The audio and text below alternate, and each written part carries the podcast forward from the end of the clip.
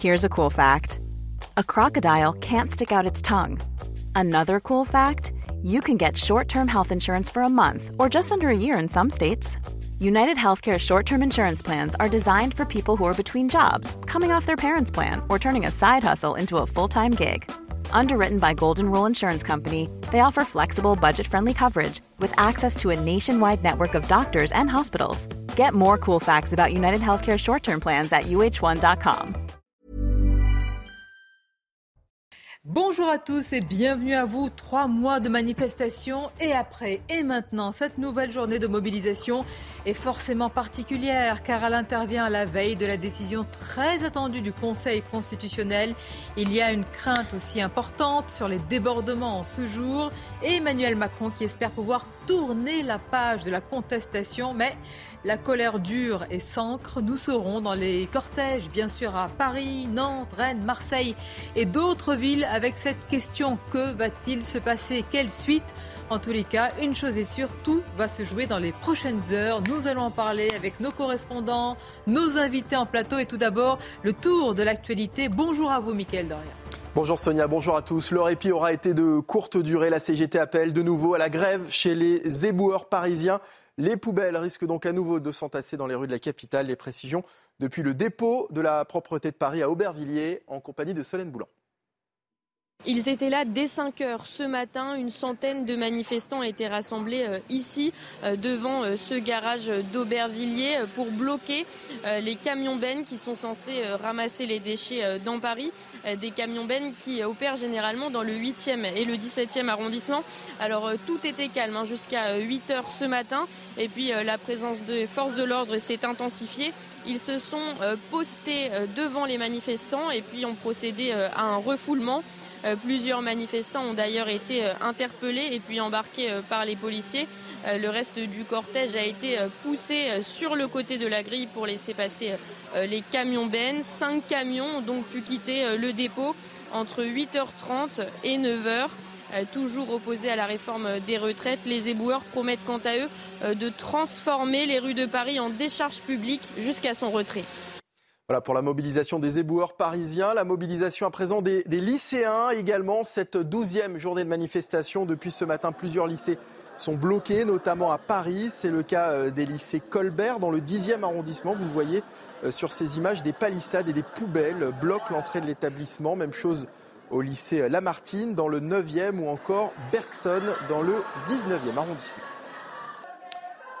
Et concernant le dispositif de sécurité de ce jeudi, il est sensiblement le même que la semaine dernière. 11 500 policiers et gendarmes sont mobilisés aujourd'hui dans toute la France, dont 4 200 à Paris. Des policiers contraints de faire leur travail, même si certains soutiennent le mouvement. C'est ce que nous a expliqué ce policier blessé lors d'une manifestation. Nous, on n'est pas forcément d'accord non plus avec cette réforme des retraites mais on, est obligé de faire le job. C'est-à-dire que si demain, euh, comme euh, certaines personnes voudraient, on dépose les, casques et les boucliers, euh, bah, il se passe quoi? C'est l'insurrection. Et en fait, nous, policiers, gardiens de la paix, on est là pour maintenir l'ordre, peu importe ce qui se passe au-dessus de nous. C'est-à-dire que on a effectivement un gouvernement qui décide certaines choses. On n'est pas forcément d'accord avec ces choses-là, mais nous, notre métier, c'est de faire respecter l'ordre. Dans le reste de l'actualité, quatre blessés dans plusieurs fusillades à Marseille. La nuit dernière, une des victimes est dans un état grave. Ces tirs interviennent euh, moins de deux semaines après trois autres fusillades qui avaient fait euh, trois morts dans la cité phocéenne dans la nuit du 2 au 3 avril. Écoutez Rudy Mana du syndicat Alliance Police des Bouches-du-Rhône. Ce qui s'est passé, c'est qu'une nouvelle fois, en trois temps, euh, il y a eu des, coups de feu, des fusillades. Alors, Dieu merci, pour l'instant, il n'y a pas de victimes, il y a juste des blessés. Euh, blessés par balle euh, à trois endroits différents, euh, deux dans le troisième arrondissement de Marseille et un à, la cité Busserine dans le quatorzième, qui est, une cité hautement connue aussi pour la vente de trafic de stupes. on a un gamin de, 16 ans qui a été touché à la cité IV dans le troisième arrondissement. Il a été blessé aux jambes. Et, et dans le troisième arrondissement encore, on a eu trois individus. On ne connaît pas encore toutes les circonstances qui ont été, qui ont été blessés par balle. Et voilà pour l'actualité à midi. Sonia, c'est à vous pour Midi News en compagnie de vos invités, bien sûr. Évidemment, et sur cette douzième journée de mobilisation, et ce que vient de déclarer le porte-parole du gouvernement, nous cherchons L'apaisement, a dit Olivier Véran. Alors c'est une journée de mobilisation particulière après tant d'autres, mais celle-ci intervient à la veille de la décision du Conseil constitutionnel. Alors est-ce un point de bascule? Quelle suite? Vers quoi euh, va-t-on se diriger? On va en parler avec nos invités, nos correspondants également à Paris, dans évidemment plusieurs villes de France. Je salue Caroline Pilastre. Merci d'être avec nous. Bonjour à vous. Johan Usaï, bonjour. bonjour Notre journaliste politique à CNews, Maître Carbon de 16. Bonjour bienvenue. Merci d'être là. Notre journaliste économique, Éric de Ritmaten. Nous sommes également avec Bertrand Cavaillé, expert en sécurité. Merci à vous d'être là. Naïma Mfadel également euh, nous a rejoint. Je l'en remercie. Écoutons euh, Olivier Véran, parce que avant d'aller euh, notamment à Marseille, les mots interpellent. Nous cherchons l'apaisement. Heureusement, une posture d'humilité, mais est-elle adaptée? Est-ce vraiment le cas de l'exécutif? Écoutons-le. Nous serons allés au bout de ce qu'on appelle ce chemin démocratique. Il restera ensuite à promulguer la loi. Nous cherchons évidemment l'apaisement, le dialogue. Cela a été montré puisque la Première ministre a reçu l'intersyndicale il y a quelques jours encore et le président de la République l'a annoncé lui-même, a fait savoir qu'il était disposé, prêt à discuter avec les forces syndicales de notre pays pour parler euh, avec eux, pour dialoguer, pour échanger dans un, dans un climat apaisé de ce qu'il nous reste à accomplir pour réformer notre pays. C'est normal, il y a une, euh, qu'ils disent cela, mais enfin, parfois on a l'impression d'une réalité parallèle quand même, hein, qu'on ne vit pas dans les mêmes temps politiques et sociaux de notre pays. Oui, l'utilisation de ces mots normal, mais quelque part, ils ne veulent plus rien dire, ces mots. Ils ne veulent plus rien dire parce qu'ils n'ont plus aucun impact sur les Français. Les Français n'entendent plus. D'abord, ils ne croient plus en la parole du gouvernement et ils n'entendent plus. Le gouvernement, de toute façon, n'est plus audible. Donc, parler d'apaisement, d'abord, l'apaisement, ça ne se décrète pas, ça se construit. On voit mal en ce moment comment le président va construire l'apaisement. Ça ne veut pas dire qu'il n'y parviendra pas durant les quatre prochaines années de son quinquennat, mais ça ne va pas se faire demain et ça ne va pas se faire euh, non plus en, en simplement en utilisant ces paroles-là. Et le président président de la République, on, le voit bien, s'il utilise ces mots, c'est pour cacher le fait qu'en réalité, il mise sur l'usure. Et quand on use les gens, on ne les apaise pas par définition. Donc il y a une contradiction qui est profonde en ce moment chez Emmanuel Macron et qui, à mon sens, montre bien qu'il est dans une sorte de piège. Il n'arrive pas à s'en défaire et il ne sait pas comment s'en défaire. L'usure, c'est très important, nous allons en parler. Usure, pourrissement, avec une colère qui dure et qui s'ancre. Justement, euh, est-ce le cas à Marseille? On va prendre la direction de la cité phocéenne avec notre journaliste sur place. Et c'est vrai que la question qui nous vient au bout de cette douzième journée de mobilisation, c'est y a-t-il, euh, non pas déjà un essoufflement, difficile de savoir euh, combien de monde sont dans les cortèges, mais voilà, un phénomène d'usure de la part de ces manifestants qui attendent probablement demain la décision du Conseil constitutionnel? Alors ce que je peux vous dire, c'est que ceux que je suis en train de filmer, hein, ce sont les salariés euh, d'Enedis, c'est eux. Ils sont toujours autant mobilisés. Pourquoi? Parce qu'ils sont directement concernés par sa réforme des retraites, puisque si elle est euh, promulguée, ils perdront euh, leurs régimes spéciaux. Pour les autres euh, corps de métier ou pour les autres secteurs, il est clair qu'il y a moins de monde. Sonia, c'est une manifestation de l'attente, hein, vous le soulignez. Ils attendent ces manifestants la décision du Conseil constitutionnel j'ai discuté avec quelques-uns d'entre eux, ils n'y croient pas franchement. Ils comptent plus sur le référendum d'initiative partagée, même si euh, l'une d'entre eux m'a expliqué que si la vie était favorable pour mettre en place ce référendum, ils ne devront pas se louper, il va falloir aller les chercher, euh, les signatures. Et vous voyez hein, le défilé euh, sous les yeux au pied de la Bonne Mère. ils restent déterminés. Euh, si ce n'est que cette manifestation euh, en attendant la décision du Conseil euh, constitutionnel. Ils ne disent pas que c'est la dernière, mais ils ne parlent pas pour l'instant d'une autre mobilisation. Effectivement, avec cette décision demain, merci à vous. On vous retrouvera tout à l'heure à, Marseille. Peut-être prendre la direction pas très loin de la gare de Lyon à, Paris avec bah, ces actions qui se multiplient. On les verra dans quelques instants de, blocage, alors pas d'occupation là des, quais, mais euh, en tous les cas, de prendre euh, peut-être pour une direction le métro. Alors, il y avait eu euh, pour la précédente mobilisation des manifestants qui étaient allés et qui étaient rentrés dans, le, dans un des bâtiments du Crédit Lyonnais où il y avait BlackRock, ce gestionnaire d'actifs. On sait aujourd'hui que le Conseil constitutionnel a été, enfin une manifestation a été interdite et qu'il est aujourd'hui protégé. Alors, apaisement dans la bouche du gouvernement, Naïma Fadel, mais comme le dit Yohann, on entend usure, pourrissement aussi derrière. Oui, mais usure. Enfin, je veux dire, le, gouvernement parle aujourd'hui d'apaisement, c'est il, est un petit peu tard. Rappelons-nous que l'intersyndicale, justement, avant ce pourrissement où elle organisait et que tout se passait très bien, avait euh, souhaité rencontrer le président de la République. Il n'a pas daigné les, recevoir, euh, les méprisant, les. Et à ce moment-là, qu'est-ce qu'on s'est dit? On s'est dit, ça va se radicaliser. Effectivement, ça s'est radicalisé.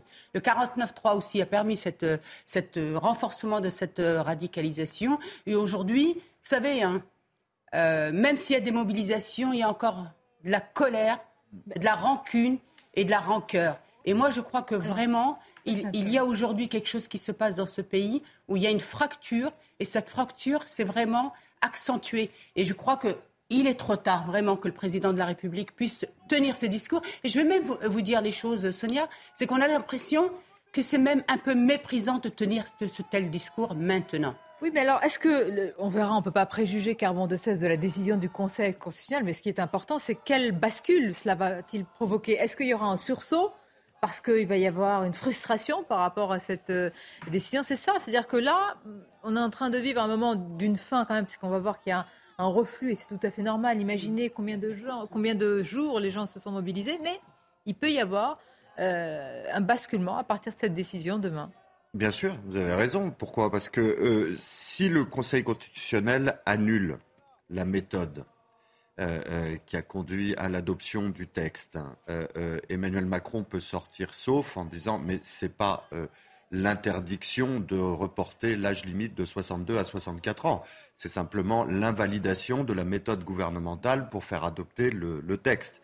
Par contre, si tout est validé, et il y aura des décrets d'application qui seront pris immédiatement. Et, là, il peut y avoir un mécontentement euh, très radical. Si les décrets d'application sont pris très rapidement, c'est aussi un geste politique. C'est-à-dire, on fait très vite, on passe encore. Alors, c'est tout à fait. Ce n'est pas un gage d'apaisement. Pour répondre à votre question, c'est, le problème, c'est pas de proclamer l'apaisement, c'est mm. d'en donner les gages. et si les décrets d'application sont pris immédiatement, ce ne sera pas un gage d'apaisement. C'est intéressant, c'est la distorsion, la dichotomie entre les mots, Caroline Pilas, qui sont utilisés, d'apaisement et la réalité alors d'une partie hein, de, la France euh, ici euh, euh, dans, les rues. Et puis ce qui va se passer avec ces fractures aujourd'hui cette colère qui est réelle qui s'ancre etc est-ce que les mots et puis la volonté d'Emmanuel Macron de reprendre le contact avec les, syndicats est-ce que c'est audible malgré tout? Parce que selon moi non. Le contrat de confiance pour reprendre un slogan très connu il reste 4 ans hein et rompu. Ah bah, on a bien vu son déplacement aux Pays-Bas. Et à mon avis, les quatre ans à venir à l'international vont se dérouler de la sorte. Naïma a tout dit. Hein. Quand vous êtes méprisé, hein, quand vous ne vous sentez pas représenté, hein, quand il y a eu l'utilisation du 49.3 qui a été, comme je le dis depuis le départ, le point d'orgue de cette radicalisation, a été mis en place, c'est terminé. Vous pouvez employer hein, tous les éléments de langage que vous souhaitez, hein, ne pas voir qu'il y a un vrai traumatisme, de l'antagonisme auprès de la majorité des manifestants. Et même si la mobilisation hein, sera moindre dans les jours à venir, parce que certes, il y a une usure, certes, il y a un pourrissement aussi voulu depuis le départ par le gouvernement, faire grève, ça coûte cher. Malgré tout, la mentalité, l'état d'esprit de la majorité de ces Français qui étaient contre la réforme des retraites reste présente et ça n'est pas parce que vous décidez hein, que la séquence est terminée ah, bah qu'elle est. Si vous ressentez un mal-être, un malaise. C'est comme dans un couple ou amicalement. S'il n'y a plus cette confiance, c'est terminé. Donc parlez maintenant, pour moi, c'est trop tard. Il aurait fallu avoir des gages précédemment, tendre la main à l'intersyndicale et ne pas faire une interview comme l'a fait aussi un monsieur Macron, qui n'a mené à rien à part rajouter de l'huile sur le feu. Donc je ne comprends pas une fois de plus la tactique et la stratégie de communication, mais c'est déplorable. concernant ce terme apaisement, je crois qu'il y a une nouvelle incompréhension, une de plus, entre Emmanuel Macron, les manifestants et les syndicats. Quand les manifestants et les syndicats disent apaisement, pour eux, c'est le retrait de la réforme. Quand Emmanuel Macron dit apaisement, pour lui, c'est vite classer le dossier et apaiser en construisant autre chose. Ce n'est pas la même manière d'apaiser. Donc il est évident que si le Conseil constitutionnel valide cette réforme, les décrets d'application seront pris très rapidement pour qu'Emmanuel Macron puisse essayer de tourner la page, convoquer les syndicats à l'Élysée pour construire la suite. Emmanuel Macron, il entend apaiser de cette manière-là en euh, construisant autre chose avec les syndicats. Encore faut-il qu'ils soient d'accord. Manifestement, ils ne le sont pas. Donc là, c'est une incompréhension à nouveau qui est profonde entre ces deux camps qui s'opposent depuis plusieurs mois. On va continuer sur ce sujet. Il y a toujours la même question, euh, Bertrand Cavaillé, mais elle devient de plus en plus prégnante au fur et à mesure que les journées de mobilisation se multiplient, cette fatigue euh, des forces de l'ordre. Je voudrais qu'on écoute cette réaction, ce témoignage d'un CRS euh, à Bordeaux au, micro d'Adrien Spiteri. Et je voudrais que vous nous disiez, à partir des mots qui sont utilisés, votre ressenti. Fabrice Jurgas est encore sous le choc. Ce CRS était à Paris jeudi dernier lorsque des casseurs ont attaqué cette agence bancaire près de la place d'Enfer Rochereau. Les forces de l'ordre interviennent. Elles se retrouvent rapidement en difficulté. Ils savaient qu'on viendrait au niveau de ce fameux crédit agricole pour protéger le bâtiment. Euh, là, on a eu la désagréable surprise euh, de se faire euh, accueillir par une artisanale. Et donc, ça a été vraiment fait délibérément. On était attendu. C'était un guet-apens. Dans la compagnie de Fabrice Jurgas, une vingtaine de CRS sont blessés. Des affrontements particulièrement violents et traumatisants. Psychologiquement, les collègues sont extrêmement euh, fatigués et usés de la situation, parce que ça fait quand même trois mois que ça dure, euh, où on est confronté à des gens euh, qui en veulent vraiment à notre vie. Comme lui, certains de ses collègues craignent une escalade de la violence. Tous dénoncent le comportement des Black Blocs. Là, pour moi, c'était un coup d'essai. Peut-être que la prochaine fois, ben, la petite bombe artisanale, la petite bonbonne de gaz de camping-gaz, eh ben, peut-être qu'il y aura des boulons ou des clous avec. Parce que là, ces gens-là n'ont pas de revendication sociale. Je tiens bien à le préciser. Ils ne sont pas là pour manifester. Depuis le 16 mars, plus de 1000 policiers, gendarmes et sapeurs-pompiers ont été blessés, selon le ministère de l'Intérieur. Question récurrente, lancinante. Et là, vraiment, on entend la lassitude hein, de ce. Même plus que ça, il y a une forme de fatalité. C'est comme ça. Je crois qu'il y a une fatalité parce que, sachant qu'il faut en préalable bien différencier les revendications sociales, ces manifestations, de ce, phénomène très particulier des Black Blocs, euh, qui dure, qui, est structurel, et qui euh, renvoie à une question centrale sur la capacité de notre pays à neutraliser globalement ces 1500, 2000 activistes. C'est euh, bien de rappeler le, le nombre qui n'est pas, euh, voilà, c'est pas, euh, pas énorme, oui, mais, vraiment conséquent. Non, mais... je, suis d'accord, ils seront, les, opérationnels ne sont pas nombreux, mais ils sont adossés à une idéologie qui est, quand même de mieux en mieux représentée. Des groupuscules, j'ai vu attentivement le, le, disque, disons, une, interview du, président de l'IEP de Lille parlant donc de ces groupes qui ont pris le, le pouvoir dans des instituts politiques ou dans certaines facs. Donc le problème il est quand même plus global. La vraie question, c'est alors qu'on donne des leçons au monde. Ah, d'accord, donc c'est pas sécuritaire. Donc la solution n'est pas sécuritaire pour vous. C'est une bataille plus idéologique et politique. La question, oui, je pense, de toute aujourd'hui, l'aspect sécuritaire, y compris d'ailleurs le maintien de l'ordre, qui n'est pas une fin en soi, je crois qu'il faut avoir maintenant une approche politique. Mais concernant les Black Blocs, moi je souhaiterais qu'aujourd'hui, eh bien, euh, il y a un questionnement euh, qui soit fait au niveau politique, quels que soient les partis. Est-ce qu'on peut aujourd'hui encore accepter qu'il y ait 1500, on a vu Sainte-Soline, il y aura de nouveau Sainte-Soline, avec des adversaires qui sont de plus en plus structurés, qui disposent de drones, alors que les gendarmes et les policiers se voient interdire l'usage de drones. il, y a, maintenant une véritable question face à des gens qui sont capables euh, vraiment de, prendre l'ascendant sur les forces de l'ordre. Les forces de l'ordre, aujourd'hui, euh, sont dans une forme de dissymétrie, subissent euh, ces phénomènes qui appellent, je dis, au-delà de la réponse opérationnelle, une réponse juridique, bien sûr, parce qu'on peut se poser, la question des tribunaux, mais une question politique. Est-ce qu'un pays comme le nôtre peut admettre durablement, alors qu'on donne des leçons au monde, alors qu'on a des, ambitions politiques internationales, également de présenter ce visage qui est quand même lamentable euh, de, de, Paris, toujours ravagé par ces bandes de, milices d'extrême gauche? On va engager ce débat parce qu'il est très très important. Je voudrais qu'on passe et comme on parle de ces violences et qu'elles sont euh, récurrentes dans certaines villes, dont euh, celle de Rennes. Et hier, nous avions insisté ici même dans cette émission sur là vraiment c'est l'appréhension, la crainte des commerçants qui, pour certains, ne veulent même plus porter plainte après la dégradation de leur devanture et, davantage. Euh, nous sommes justement à Rennes avec notre correspondant. c'est une des villes où le, renseignement territorial alerte très, très souvent. Alors pour l'instant, et, et, on l'espère, ça se passe bien. Mais en tous les cas, il y a cette épée de Damoclès des débordements, des échauffourées. Oui, c'est toujours un peu euh, la même chose ici à Rennes. Ce que je peux vous dire, c'est que pour aujourd'hui, euh, des arrêtés préfectoraux supplémentaires ont été pris et euh, la préfecture nous informe déjà que, avant même le départ du cortège, des sacs remplis de, de, cailloux ont été saisis puisqu'il y a eu énormément de fouilles au départ du cortège ce matin ici à Rennes. sur le fond, Sonia, ce qu'on peut dire, c'est que ce qu'on nous dit beaucoup ici, c'est que peu importe la décision du Conseil constitutionnel. On continue euh, la mobilisation sous une forme ou sous une autre, euh, en intersyndical ou non d'ailleurs, euh, nous ont dit divers représentants de, ces syndicats. Et puis, dernière information, la communication d'Emmanuel Macron sur cette invitation pour les syndicats à, se retrouver dans un esprit de concorde. Je cite le chef de l'État, eh bien, cette invitation ici fait beaucoup euh, rire, euh, rire jaune d'ailleurs, me disent euh, les manifestants rencontrés ce matin, qui ne comprennent pas cette invitation trop tard, hein, après deux mois et demi de mobilisation. Merci à vous. On reviendra tout à l'heure à Rennes. Et avec vous, Éric de Ritmatin, nous parlerons hein, de cette déclaration, de ces propos d'Emmanuel Macron qui veut rencontrer les syndicats. Mais pour résumer, parler de tout sauf des retraites, écoutons le préfet de police euh, de Paris, Laurent Nunez.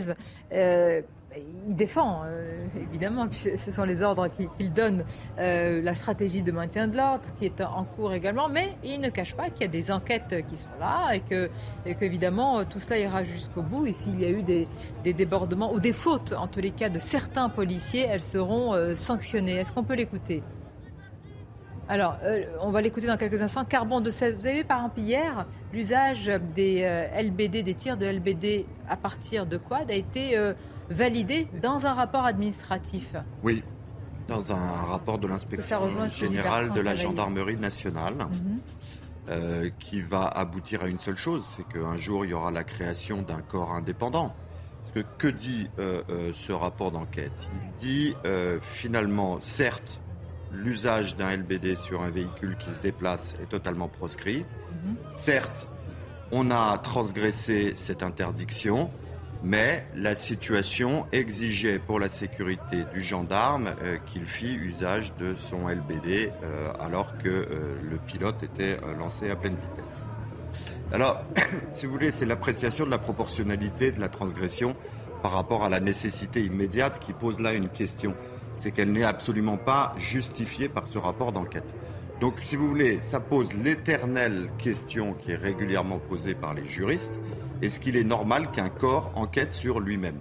On ne l'admettrait pas dans une entreprise. Mais après, il y a la justice. Là, c'est le rapport administratif. Oui, c'est le rapport euh, administratif parce que la responsabilité oui, mais quelle justice? Parce que là, vous n'êtes pas dans une justice judiciaire, hein. vous êtes dans une justice administrative, et ça commence par un rapport, c'est-à-dire par le pouvoir disciplinaire.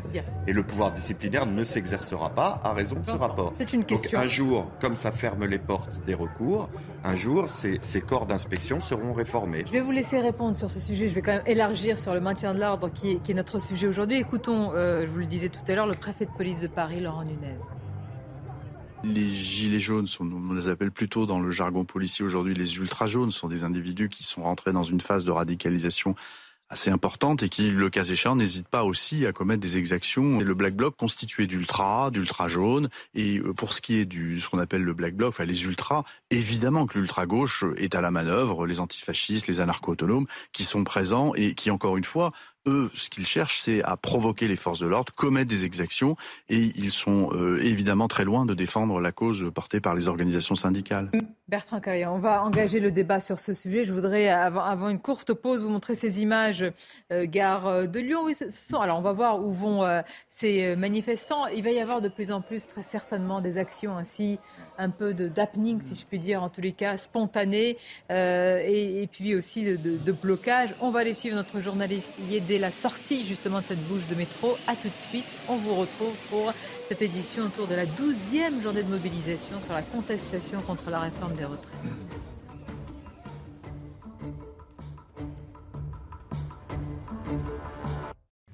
Cette image euh, en direct, euh, c'est à Paris. Nous sommes dans la capitale, plus précisément dans la célèbre avenue euh, Montaigne à Paris, et plus précisément, comme vous le voyez, au 22 avenue Montaigne. Et qu'est-ce qui se trouve au 22 avenue Montaigne? Eh bien, c'est le siège du groupe de luxe LVMH, présidé par Bernard Arnault. Et donc voilà, cette action un coup de poing en tous les cas spontané qui n'était pas prévu. On, a vu tous ces, tous ces manifestants prendre le métro, descendre euh, Franklin Roosevelt et qui arrivent voilà, euh, au groupe LVMH euh, et qui ont réussi à s'introduire assez facilement dans le bâtiment. Ils sont allés jusqu'au premier étage où ils sont. Nous allons retrouver peut-être notre journaliste sur place pour nous, décrire ce qu'il en est, ce qu'ils disent et, les, slogans qui sont entonnés. de odio. Oui, tout à fait. Là, je me trouve vraiment devant le siège, comme vous l'avez dit, de LVMH. En fait, tout simplement, il y a eu ce matin l'Assemblée générale des syndicats cheminots. Après cette assemblée, les, euh, syndicats se sont réunis dans le métro parisien, donc euh, gare de Lyon, la ligne 1.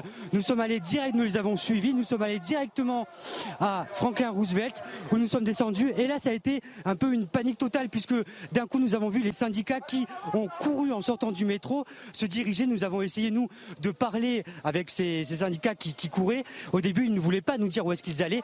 Et ils nous avaient juste dit que c'était une action pacifiste.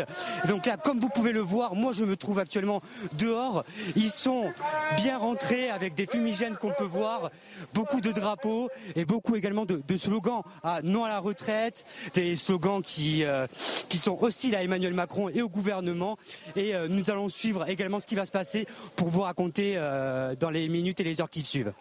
Évidemment, on vous retrouve dans, quelques instants. On précise de nouveau que c'est donc le, siège parisien du, du, groupe de luxe LVMH. Il y avait déjà eu, euh, lors de la précédente mobilisation, une telle euh, occupation euh, des, locaux, des, immeubles. C'était dans l'immeuble du gestionnaire d'actifs BlackRock. Il n'y avait pas eu, hein, il faut le préciser aussi, de dégradation. Ça n'enlève pas le caractère illégal hein, d'une telle occupation. Alors, la question que l'on pourrait se poser, c'est quel rapport avec la réforme des retraites, Eric Bon, c'est aussi le, capital qui est visé.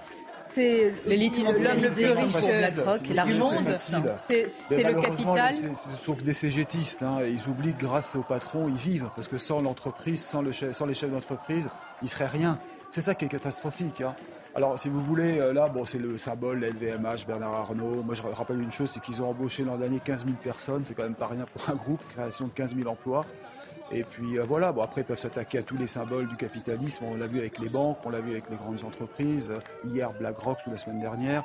Mais la question, c'est euh, véritablement, est-ce que est-ce que c'est possible que ça se multiplie? Est-ce que ça peut devenir un mode que vous dénoncez Regardez c'est la RATP, c'est la CGT RATP, CGT, ils sont même pas concernés ces gens-là par, par Bon, c'est pas la peine d'épiloguer sur ce sujet, c'est un symbole. Ce qui est triste, c'est que vu de l'étranger, ces images vont, rayonner. La, question, c'est est-ce que ça peut devenir un. C'est-à-dire, euh, puisqu'il y a un reflux quand même des mobilisations, est-ce que ça peut devenir des actions qui se, qui se multiplient? C'est une forme de gilet jaunisation du mouvement, finalement. C'est-à-dire que les syndicats ne sont pas directement à la manœuvre de ce genre de mobilisation et c'est la base qui prend le dessus pour imposer des mobilisations improvisées, des formes de happening pour marquer les esprits. Pourquoi est-ce qu'ils sont là? Ils sont là parce que LVMH, c'est Bernard Arnault. Ce qui a beaucoup frappé les manifestants euh, et ce qui les a énervés aussi, les manifestants, les syndicats, c'est le fait que dernièrement, on ait appris finalement que Bernard Arnault français était l'homme le plus riche du monde et Françoise Bettencourt-Meyers était française et la femme la plus riche du monde. C'est-à-dire que les deux personnes les plus riches du monde sont français. Ça, les manifestants dans ce cadre-là, ça les a aussi beaucoup énervés parce qu'ils se sont dit d'une certaine manière, euh, on a des milliardaires qui se gavent pendant que nous, euh, on a du mal à boucler les fins de mois et euh, on doit travailler plus. C'est ce qu'ont dit les leaders de ces syndicats, les leaders de la CGT, les leaders de Force ouvrière, etc., ont utilisé cet argument-là. Donc s'ils sont évidemment au siège de LVMH, ça n'est pas un hasard. Après, il y a différentes appréciations. Moi, je considère qu'avoir des milliardaires en France, c'est une chance, qu'il en faudrait plus parce qu'effectivement, ça a une incidence directe sur l'économie. Eux ne partagent pas cette vision-là, donc ils le font entendre de cette manière. Ils considèrent aussi, dernier mot, qu'on pourrait financer la réforme des retraites en allant taxer davantage les milliardaires. Rappelons par exemple que la chef des écologistes et d'autres, c'est le débat qu'ils avaient posé. dit pourquoi vous allez chercher euh, des économies en faisant travailler euh, deux ans de plus, allez taxer euh, les milliardaires il y en a. Et par exemple, il y avait eu un discours anti-riche. Jean-Luc Mélenchon avait pointé, et d'autres avaient euh, pointé, j'allais dire symboliquement, hein, au niveau de la parole, notamment euh, Bernard Arnault. Donc, est-ce que c'est ce que vous disiez tout à l'heure, par Franck C'est finalement le discours euh, politique, la bataille politique, parfois idéologique, qui se retrouve là, presque voilà, physiquement sur, sur le terrain. Et là, c'est véritablement donc une forme de, dérive. En fait, il y, avait un, a un grand espoir à ce que les corps intermédiaires, les syndicats reviennent dans le jeu social et le structure, qui est fondamental. ce qui d'ailleurs euh, pose la question du, gouvernement, comment le gouvernement, dans la perspective de d'autres réformes qui seront très importantes à faire, va pouvoir avoir des interlocuteurs qui soient structurants s'agissant des revendications portées et capables de permettre à notre pays de se relancer. Mais les syndicats, qu'ils organisent des manifestations, c'est tout à fait normal qu'on aille maintenant vers des occupations de locaux, qu'on sorte un petit peu du droit, euh, il y a pour moi un risque euh, de durcissement de part et d'autre. Mais c'est ça, c'est-à-dire que les fractures dont on parle, finalement, tout ce qui va, qui, qui, va rester aussi, c'est ce que nous voyons. Euh, oui, mais ça mènera à rien. Le gros problème, c'est que ça mènera à rien. C'est-à-dire que plus que jamais, dans une démocratie. Pour vous, Bertrand, pas pour eux. Non, mais... Ils sont écoutés par une partie des manifestants. non, mais je suis d'accord, mais il faut prendre des problèmes il faut, de, faut, reposer le cadre. On est dans une démocratie, il faut revenir vers le jeu parlementaire.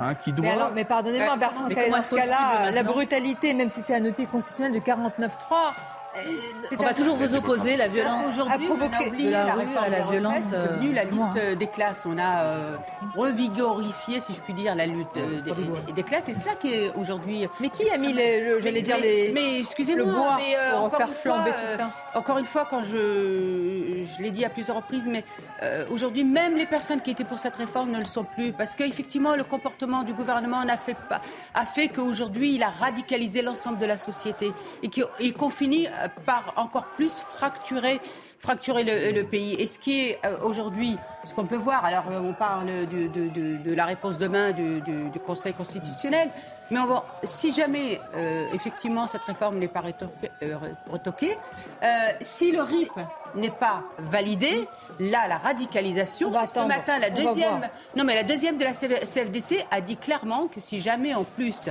ils étaient sur ces deux points-là. On, est, on balayait d'un revers de la main ce malaise social. Eh bien, écoutez, le Conseil constitutionnel peut décider quand même. Oui, mais, là, c'est une pression que l'on met aussi sur une institution. je suis d'accord avec vous. Il faut que le processus euh, euh, effectivement démocratique se fasse. Et euh, Laurent Berger l'a dit plusieurs Alors justement, je voudrais parler de Laurent Berger.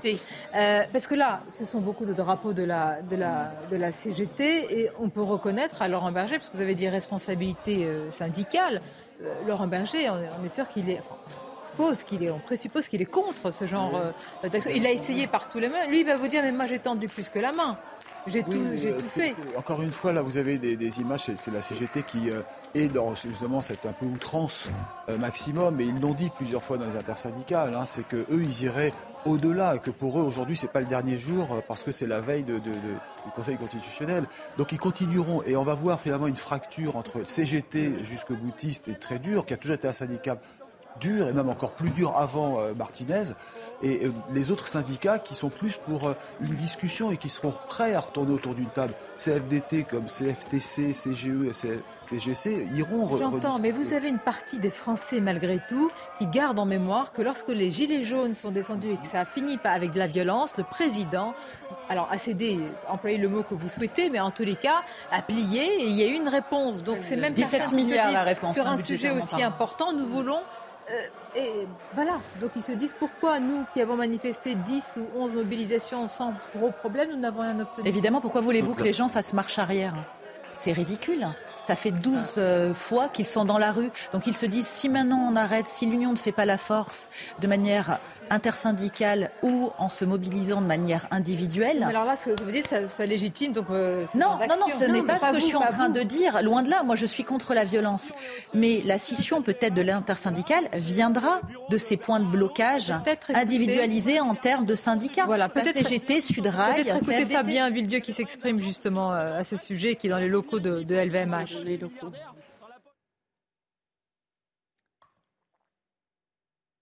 Alors on va essayer euh, dénoncer et justement donner une idée au gouvernement, une bonne idée. Voilà, vous cherchez de l'argent pour financer les retraites, et eh ben prenez-les dans les poches des milliardaires, à commencer par Bernard Arnault.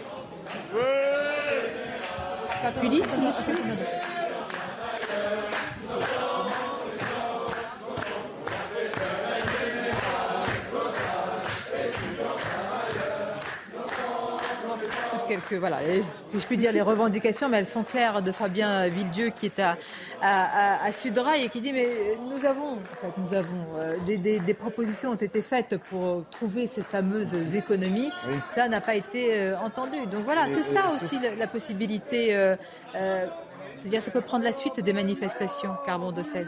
Oui, parce qu'en réalité, ce que ça met en exergue, ce, ce mouvement, euh, euh, c'est la nature profonde de la crise. Est-ce qu'on est. Euh, regardez quand même avec ce, pardonnez-moi, regardez Wanted pour euh, Bernard Arnault. Le prédateur. Le prédateur, oui, oui. c'est ce qu'il y a décrit. Mais oui, la question que vous posez. Là, ça peut nourrir une forme là de, de, de violence. Là, de les... violence anticapitaliste, oui. de radicalisation, c'est-à-dire effectivement ce que disait M. Drickmatten tout à l'heure, c'est-à-dire le riche est l'ennemi et le riche symbolise l'absence de, de, partage de la richesse. Et pourquoi devrions-nous contribuer si euh, les plus riches ne contribuent pas, si le système économique est conçu de telle façon que la contribution aux charges est répartie inéquitablement, alors nous sommes légitimes à contester ce système. C'est ça ce que veut dire ce, mouvement, c'est-à-dire on n'interroge pas uniquement la retraite, en effet, on n'interroge pas uniquement euh, le processus, euh, ce que M. Véran appelle un peu rapidement le chemin démocratique. Ce n'est pas ce qui est interrogé ici. D'ailleurs, la formule est à peu près aussi heureuse que celle de la pédagogie ou de l'apaisement. C'est vraiment euh, regarder les gens comme, comme étant plus sots que nous ne le sommes. Et euh, en réalité, ce que posent là euh, ces manifestants, c'est la question du système actuel, c'est-à-dire dans quel régime voulons-nous vivre et selon quelles normes? Mmh. Euh, on, va, on va retrouver dans quelques instants peut-être nos journalistes sur place. On voit qu'ils ils ont quitté euh, euh, en grande partie le, le, siège de, de, de, LVMH quand même, avec cette image, en fait, ce, ce, ce, ce cet autocollant, si je puis dire, avec Bernard Arnault, avec Wanton, avec etc. C'est-à-dire, c'est c'est précis, c'est visé, c'est-à-dire ce sont aujourd'hui tous ceux qui sont le symbole, en tous les cas, de la richesse, du, capital, etc. C'est le discours classique de l'extrême gauche, que ce soit les syndicats, CGT, Force ouvrière, ou euh, on a ça aussi dans l'hémicycle. La France insoumise, lutte ouvrière, euh, effectivement, considère que euh, le capital, les milliardaires sont des ennemis non pas des adversaires, mais véritablement des ennemis. Et effectivement, les mots qui sont utilisés là au siège de LVMH montrent bien qu'ils considèrent que c'est le cas. Il y a un grand paradoxe quand même en France. On comprend bien la souffrance des gens, l'inflation est très forte, beaucoup ont du mal à boucler les fins de mois, etc. Mais on est dans un pays qui manifeste énormément, où la colère sociale est très très profonde véritablement ancrée de manière un peu définitive, on a l'impression, ce qui est inquiétant. Et en même temps, on est quand même le pays où il y a le plus de redistribution où les, et le pays où les inégalités sociales sont les moins fortes. Les pays au monde, l'un des pays au monde où les inégalités sont les moins fortes et où la redistribution est la plus importante. C'est quand même un paradoxe qui est à la fois intéressant mais aussi inquiétant. Mais c'est vrai ce qu'il dit, je voudrais rebondir là-dessus si vous me permettez, la redistribution sociale est mal faite. 800 milliards hein, quand même au total, hein, sur 2300 milliards de création de richesse. Pareil peut-être pour la, la redistribution des bénéfices des entreprises. Là c'est vrai qu'il y a une réflexion à engager. Il y a peut-être aujourd'hui un partage, et tout le monde est d'accord pour le dire, il doit être revu, repensé. Mais c'est vrai aussi pour le social, parce qu'il y a des fraudes, parce qu'il y a des cartes vitales qui circulent partout, parce que vous avez l'hôpital qui, qui gaspille de l'argent, parce que vous avez... Voilà, il y a tellement de raisons. Le RSA, vous voyez, il n'y a plus de contrôle là-dessus c'est une redistribution sociale qui est mal. Ce qui montre bien qu'une crise de cette ampleur-là appelle peut-être à redéfinir complètement le modèle social et à véritablement tout chambouler et à revoir de fond en comble le modèle de, de société. Là, on voit sous les yeux quand même vraiment les fractures profondes, même si ce sont certains euh, syndicalistes et manifestants qu'a engendré la réforme des retraites. Ça devient finalement, ça cristallise toutes les colères, les contestations sur d'autres sujets qui sont annexes. Moi, Donc bonne chance ensuite. Mais hein. j'entends, j'entends ce discours. D'ailleurs, quand on parle de LVMH, c'est quand même 100 000 emplois créés en 10 ans, ce qui est, qui est, qui est considérable. Je ne pense pas que certains leaders CGTistes en aient créé autant euh, depuis qu'ils aient pris leur fonction. Mais euh, quand vous mettez à la place de quelqu'un qui gagne 1300 euros et qui observe que jamais les dirigeants du CAC 40 ne sont versés autant de dividendes en 2022, si vous voulez, il y a aussi euh, parfois un questionnement. Euh, voilà, je, moi je, pense qu'il faut aussi de l'équilibre et du sens. Non, mais c'est un questionnement parce qu'on met ça en lien. Mais euh, je veux dire, c'est. La, question aujourd'hui de savoir aussi, hein. quelle suite pour le quinquennat? Vous avez aujourd'hui une réforme des retraites qui a laissé des fractures profondes. Vous avez une partie euh, des syndicats, peut-être que la base, hein, j'allais dire, échappe aussi aux, leaders syndicaux que de, telles actions vont se, se multiplier. C'est quel signal politique? Comment faire rentrer le dentifrice dans le tube aujourd'hui? Ce n'est pas seulement me semble-t-il, Éric de Ritmaten, Emmanuel Macron, en appelant à s'asseoir autour d'une table les syndicats. On n'arrive plus à faire rentrer le dentifrice dans le tube quand il est sorti, hein, c'est connu. Donc là, effectivement, c'est quatre ans très difficiles. Quatre ans très difficiles. Moi, je pense qu'il faudrait une conférence sociale, un peu comme il y avait eu après 68, euh, hein, c'est loin maintenant. Mais d'abord, une rediscussion sur les salaires. Ça, c'est la question numéro un, parce qu'on a beau dire, oui, les salaires augmentent. Euh, pour beaucoup de professions, ils ne sont pas encore suffisamment. Parce qu'on a eu dix ans d'inflation zéro. Donc il y a eu un retard considérable. Et puis maintenant, tout le monde voit bien qu'en faisant les courses, on perd énormément en termes de pouvoir d'achat. L'inflation qui est dite 5 ou 6% elle est fausse, à vrai dire. C'est l'INSEE qui vous donne ce chiffre. La réelle inflation, c'est celle de, l'achat alimentaire. C'est pas l'achat d'informatique. C'est quand vous payez 17% de plus vos aliments, là, là on la sent passer. Hein. Donc voilà, le vrai problème, il est là. Bravo. Eh bien, écoutez, mais alors par rapport à ce problème, parce que j'ai interrogé encore euh, hier avant-hier le ministre de l'économie euh, Bruno Le Maire, pour l'instant, à part euh, remettre un courrier pour dire aux grands industriels et aux supermarchés de répercuter la baisse des prix qu'on observe déjà sur les cours des matières premières, ils n'ont pas joué le jeu. Moi, je le eh dis franchement. Mais, mais, pour le consommateur et pour eux, ça à part des produits au prix plancher, une sélection de produits. Mais vous avez raison de rappeler ce contexte inflationniste. Je pense qu'il est essentiel. Et ça va au-delà des retraites. C'est le principal. C'est le principal, évidemment. Et puis il y a cette, euh, ce, mauvais climat aussi. Quand vous avez un climat en France qui est pesant comme celui-là, avec ces multiplications de manifestations, ça, les entreprises en souffrent aussi indirectement parce que évidemment euh, l'activité baisse. Hein. il faut bien voir que ça, a un coût. Vous avez la SNCF qui euh, perd à chaque jour de grève 25 millions d'euros quand même. c'est quand même considérable quand vous calculez, quand vous additionnez au nombre de jours qu'il y a déjà, on est au 12e jour avec ces quelques manifestants qui vont probablement rejoindre l'avenue des, Champs-Élysées, qui sont passés par toutes les rues euh, adjacentes, notamment euh, après euh, l'avenue Montaigne, la, rue François 1er. On, va continuer à suivre ça, puis se rendre peut-être en tête de cortège justement dans, la capitale le regard sera très intéressant pour voir euh, si ces cortèges parisiens seront euh, fournis et surtout, évidemment, comment ils vont se dérouler particulièrement euh, au fur et à mesure de, de l'avancement de la journée. Il y a toujours cette crainte des débordements qui est réelle.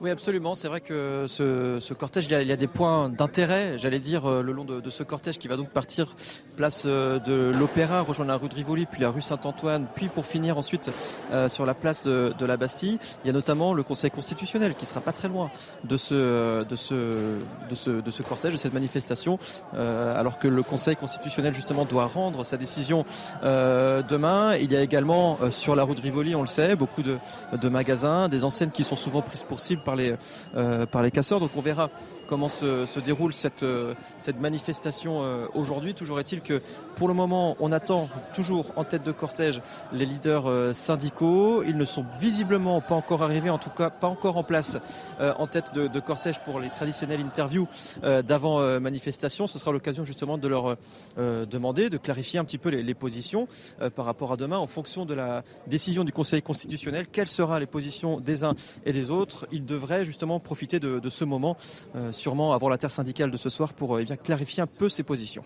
Avec une question aussi, merci à vous, on reviendra vous voir évidemment dès que ce cortège parisien va s'élancer. Sur l'image euh, dans le monde, Johan Usaï, on a vu les, les incidents autour euh, d'Emmanuel Macron, qui, lors de sa prise de parole à La Haye, a été, euh, eh bien, a été perturbé par, par des militants. On a vu ce qui s'est passé lorsqu'il entrait à une université euh, à Amsterdam. Donc tout cela a une résonance, un, un écho aussi à l'extérieur. Ce n'est plus le président qui peut aussi, à l'extérieur, avoir une bouffée d'oxygène par rapport à ce contexte. Non, il est véritablement étouffé par ce qui se passe en ce moment euh, en France. Il n'a plus un seul moment de, respiration, y compris à l'international. On a connu des présidents qui ont eu à gérer des crises euh, françaises, typiquement françaises, et qui, en allant à l'étranger, essayaient de prendre un peu de hauteur, essayaient de redorer un peu leur image. Ça n'est pas le cas du président Emmanuel Macron. Il n'arrive même pas à faire euh, cela.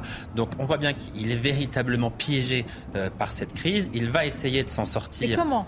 Est-ce qu'il faut qu'il change sa manière de gouverner, comme certains le disent, complètement C'est-à-dire euh, tout, tout, son logiciel. Il y a quelque chose qu'il faut bien comprendre. Euh, Emmanuel Macron et son entourage considèrent que son second quinquennat commencera véritablement lorsque cette page des retraites sera tournée. Il considère en quelque sorte qu'on est toujours dans son premier quinquennat. Ce que l'on vit là, cette réforme, c'est le prolongement de son premier mandat. Il considère que la suite, effectivement, ce sera le second quinquennat qui va euh, commencer. Et il commencera en réalité dans son esprit en recevant les syndicats à l'Elysée probablement la semaine prochaine et en s'adressant ensuite après, tout de suite après, en s'adressant Vous avez tout dit, aux Français. Vous avez pointé du doigt ce qui, ce qui ne va pas, c'est qu'on n'a pas eu véritablement de campagne. On n'a pas eu de et, c'est ça le problème. C'est un continuum. On n'a pas eu l'impression qu'une partie des Français se soit exprimée clairement sur ce projet, puisqu'ils se sont exprimés contre Marine Le Pen. En fait, sa, stratégie au président de la République, euh, finalement, lui revient un peu en boomerang parce qu'il n'a pas voulu faire de campagne, justement, il n'a pas voulu euh, euh, programme contre programme, et il a empêché, effectivement, qu'on puisse avoir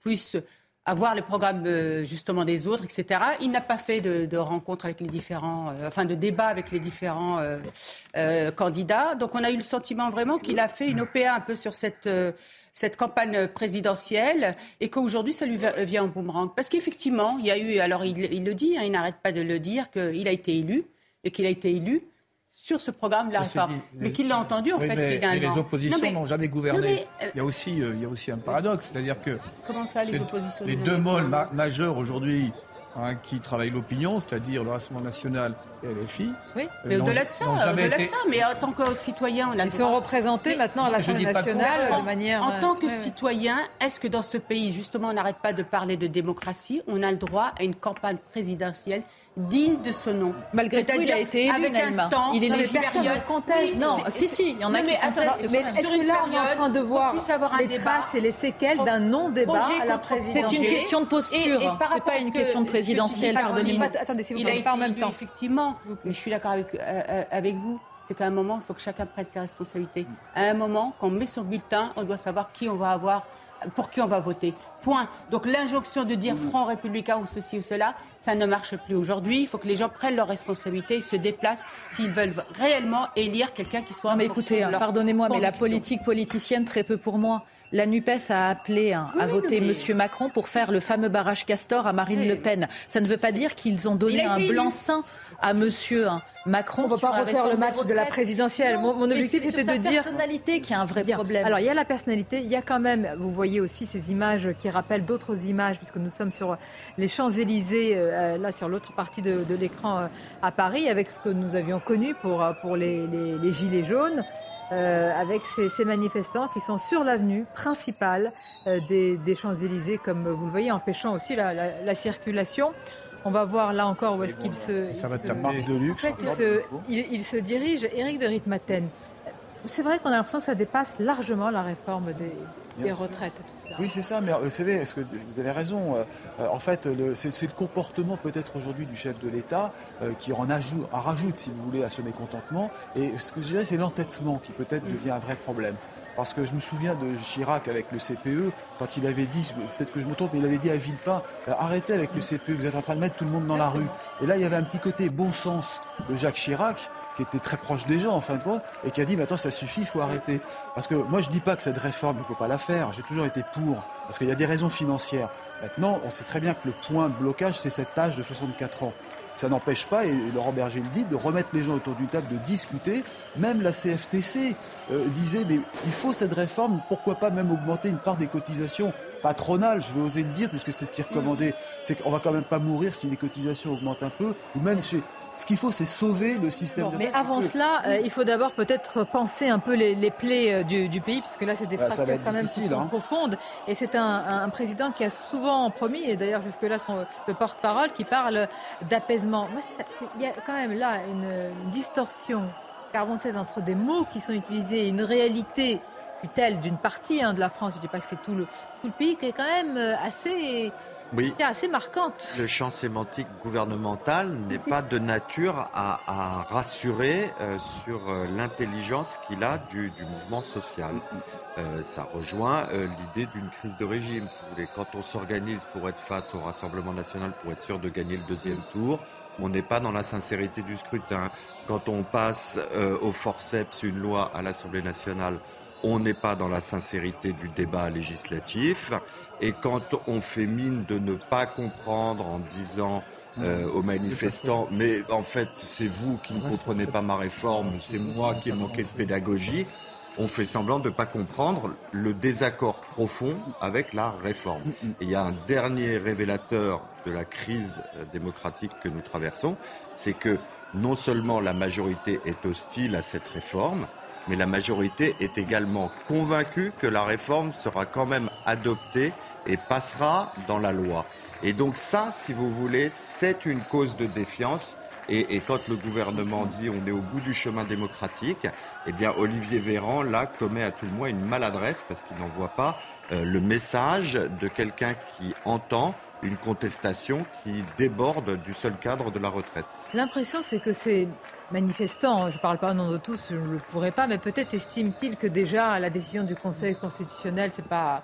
Voilà c'est une, euh, ce n'est pas si important finalement pour la suite. Ça va peut-être remettre encore, provoquer encore un sursaut dans la, dans la mobilisation, mais ils sont déjà dans, dans l'étape. Euh, d'après, Eric de Ritmaten, on dirait que quoi qu'il soit, Vous avez quelle raison. que soit l'annonce, rien ne va changer. Et on voit d'ailleurs que déjà il y a une scission entre les syndicats réformistes et raisonnables, entre guillemets, si je peux me permettre l'expression, et la CGT ou ceux qui sont plus dans la méthode dure, parce que là, on n'est pas dans la, à Paris, la manifestation n'a pas commencé. Or, vous voyez bien que la CGT et FSU sont déjà en train de, de défiler dans les rues du quartier des Champs-Élysées, donc c'est une sorte de manifestation parallèle, en fin de compte, avant l'heure. Mais c'est pour ça que je vous ai parlé des, des gilets jaunes. J'aime pas l'expression gilet jaunisation du mouvement, mais euh, ce sont des images. Mais- je pense c'est que pas qu'une- c'est pas qu'une crise de régime.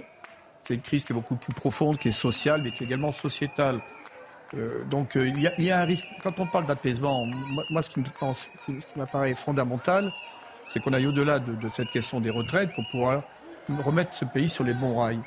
Et, avec l'adhésion de la population, euh, s'il n'y a pas une discussion sur les retraites, on va laisser un ressenti profond d'amertume, des rancœurs, même s'il y a un côté un peu irrationnel, parce que tout le monde sait qu'il y a un vieillissement de la population, qu'il faudra quand même poser la question de l'âge des retraites.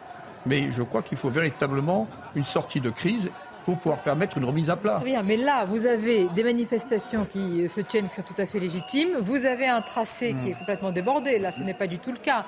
Avec euh, le, le quartier des, des Champs-Élysées, ces images qui rappellent euh, celles, comme je le disais, des, des- des Gilets jaunes. Donc, la sortie de crise, Mais dès, dès lors on que vous l'entend avez, depuis des semaines. dès lors que vous n'avez pas de sortie de crise, vous risquez d'avoir une partie de l'opinion qui va Alors, qui soutenir. est responsable de tout cela?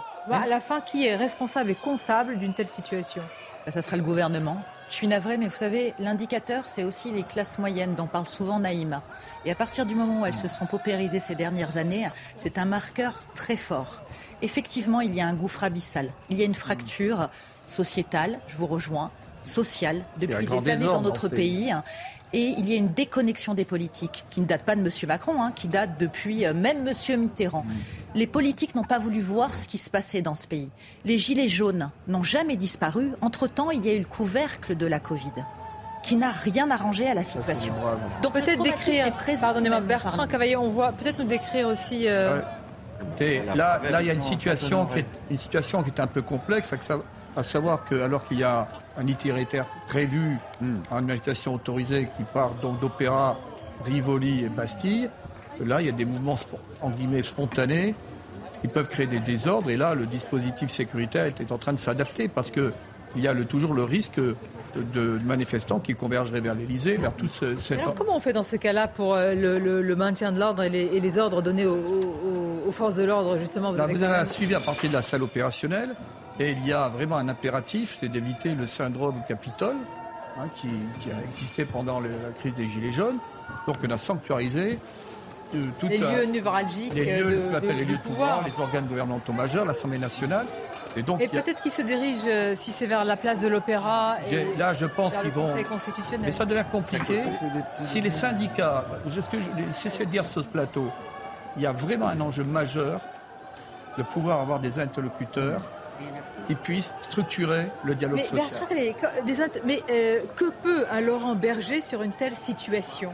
Ben, Laurent Berger, dès lors Mais, qu'on lui euh, ouvre une, une- on lui, on lui ouvre la porte pour pouvoir aller sur, euh, autour d'une table et, et- et peut-être mettre à plat et négocier, vous le reconnaîtrez, vous le relégitimez, et, de- et- et là, vous, vous évitez qu'on aille vers un Parce que là, nous avons des actions sporadiques, oui, des actions ponctuelles, qui ne sont pas tous en même temps, parce que, pardonnez-moi, comme il n'y a pas l'image, comme il n'y a pas l'image, on vous entend, donc on va parler les uns après les autres.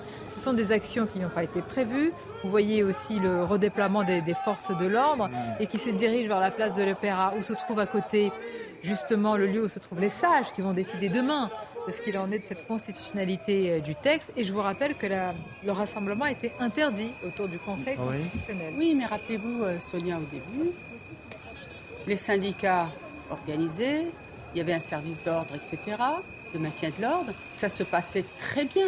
Rappelez-vous, à partir du moment où ils ont demandé à rencontrer le président de la République, le président de la République a refusé. Rappelez-vous, c'était sur votre plateau, on avait dit, ils vont être délégitimés. C'est à partir de ce moment-là où la radicalisation, les black blocs sont rentrés euh, dans la danse, si je puis dire, où ça s'est radicalisé. Donc à un moment, voilà, c'est le. Mais vous recevez les syndicats pour dire quoi? Je, retire ma, ma, réforme Non, mais vous les recevez quand même. Vous les recevez. C'est ça la démocratie pour moi. vous les recevez. Vous savez très bien que dans tout, euh, je veux dire, euh, euh, travail, enfin on le sait très bien, ou quand on a géré, ou, des groupes, ou des équipes, etc., c'est important de les recevoir, même si à la fin vous leur dites. Il y a un théâtre social, parce qu'à un moment. Elisabeth Borne l'a fait. Mais qu'est-ce qu'il faut, mais qu'est-ce qu'il faut ne pas perdre trop tard, euh, L'enjeu majeur, c'est qu'est-ce qu'il ne faut pas perdre dans ce pays? Quel est l'enjeu majeur? Parce que l'enjeu majeur, c'est la stabilité de ce pays, c'est la, euh, voilà, l'apaisement, parce que sinon on va vers donc un climat de plus en plus délétère, incertain. Donc il faut reprendre la main. moi, je suis un pragmatique. Euh, je crois que la marge de manœuvre est très réduite aujourd'hui. D'autant plus que l'opinion publique, au travers des sondages, a exprimé sa réticence vis-à-vis de cette réforme. Bon, euh, l'opinion publique, alors que quand vous questionnez des, PME, ils sont, sur un avis contraire. Mais moi, j'en reste à une réalité qui s'exprime aujourd'hui. Et je crois que le gouvernement doit faire preuve de pragmatisme et dépasser, je crois, un certain... C'est-à-dire retirer la réforme? C'est quoi le pragmatisme La retravailler. Il y a un moratoire. Un moratoire. La retravailler. Il y a un moratoire. Ils se sont entêtés. Mais non, c'est l'amour propre. C'est pas l'amour propre qui politique. Je l'ai toujours dit depuis le premier jour. Euh, il faut cette réforme est importante, mais il faut la retravailler. Voilà. Il faut remettre les, ce serait formidable que les syndicats, alors la CGT voudra jamais, mais que la CFDT, qui a toujours été leader sur, ce, cette réforme, revienne autour d'une table, discute et qu'on fasse confiance à Laurent Berger. Et l'autorité. Pareil d'ailleurs pour la CGC, pour la CFTC. Parce Vous n'avez pas l'impression que c'est un peu ce, débat que nous tenons là, c'est celui d'il y a quelques semaines en réalité. Nous sommes aujourd'hui à la veille d'une décision du Conseil constitutionnel. Le président de la République a déjà dit qu'il réfléchissait euh, à la suite. Les syndicats savent très bien que euh, nous n'en sommes plus là. Et vous avez aujourd'hui des actions, des manifestations sauvages dans la capitale, avec des images qui vont aussi dans, le monde entier. Voilà où nous en sommes. La réalité, c'est que c'est figé et que ça va passer en force, la décision du Conseil constitutionnel va être prise aussi comme une brutalité. D'où la question s'il peut y avoir une petite porte de sortie à travers un référendum d'initiative partagée.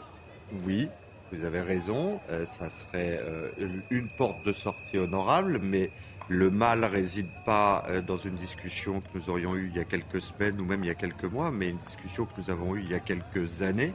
C'est-à-dire que Emmanuel Macron a été élu la première fois sur un mépris des corps intermédiaires et sur le fait de euh, vouloir contester l'omnipotence des syndicats dans le pays, précisément pour donner un élan économique et ne pas être à la main euh, de syndicats qui défendaient dans une partie de l'opinion publique euh, des intérêts très catégoriels qui ne correspondaient pas à l'intérêt général.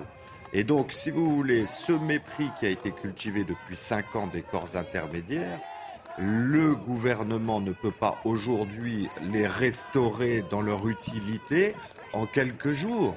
Donc vous avez raison, je veux dire, dire ah ben finalement on va parler avec les syndicats alors qu'on les a contestés et même combattus euh, pendant cinq ans, euh, aujourd'hui, on ramasse les dividendes d'une politique qui a été tout à fait assumée les précédentes années. Et donc, quand vous avez affaibli le corps intermédiaire qui peut vous servir d'interlocuteur précisément pour faire revenir une forme de paix civile, quand vous l'avez non pas réduit à néant, mais en tout état de cause délégitimé, pour reprendre votre excellent terme, eh bien, la relégitimation D'abord, il faut que vous soyez vous-même légitime. Or, c'est précisément ce qui est contesté. Et quand vous avez délégitimé votre contradicteur, ce n'est pas à vous de le relégitimer. D'ailleurs, ça vaut aussi pour les responsables politiques, puisqu'avec qui euh, le président, l'exécutif va-t-il euh, gouverner euh, Élargir la majorité vers, vers quoi vers, vers qui Yann c'est très compliqué. Alors, de fait, s'il y a un changement de Premier ministre, ce qui est quand même probable, enfin, moi, je n'imagine pas Elisabeth Borne rester dans ces circonstances. On est à l'abri de rien, mais le plus probable, c'est quand même qu'elle s'en aille. À quel moment, difficile à dire, mais pour la remplacer, ça ne peut être quelqu'un. Et pardonnez-moi, sur quoi partirait-elle? Parce que demain, si euh, c'est validé par le Conseil constitutionnel, elle aura fait, elle, le travail. Oui, précisément, mais comme je vous l'ai dit, Emmanuel Macron considérera à ce moment-là que son deuxième quinquennat commence, il veut tourner une page, et quand on commence un nouveau mandat et qu'on veut tourner une page, généralement on change de Premier ministre, surtout quand on n'a pas de majorité à l'Assemblée nationale, parce qu'on dit majorité relative, ça signifie qu'il n'y a pas de majorité, c'est ça la réalité.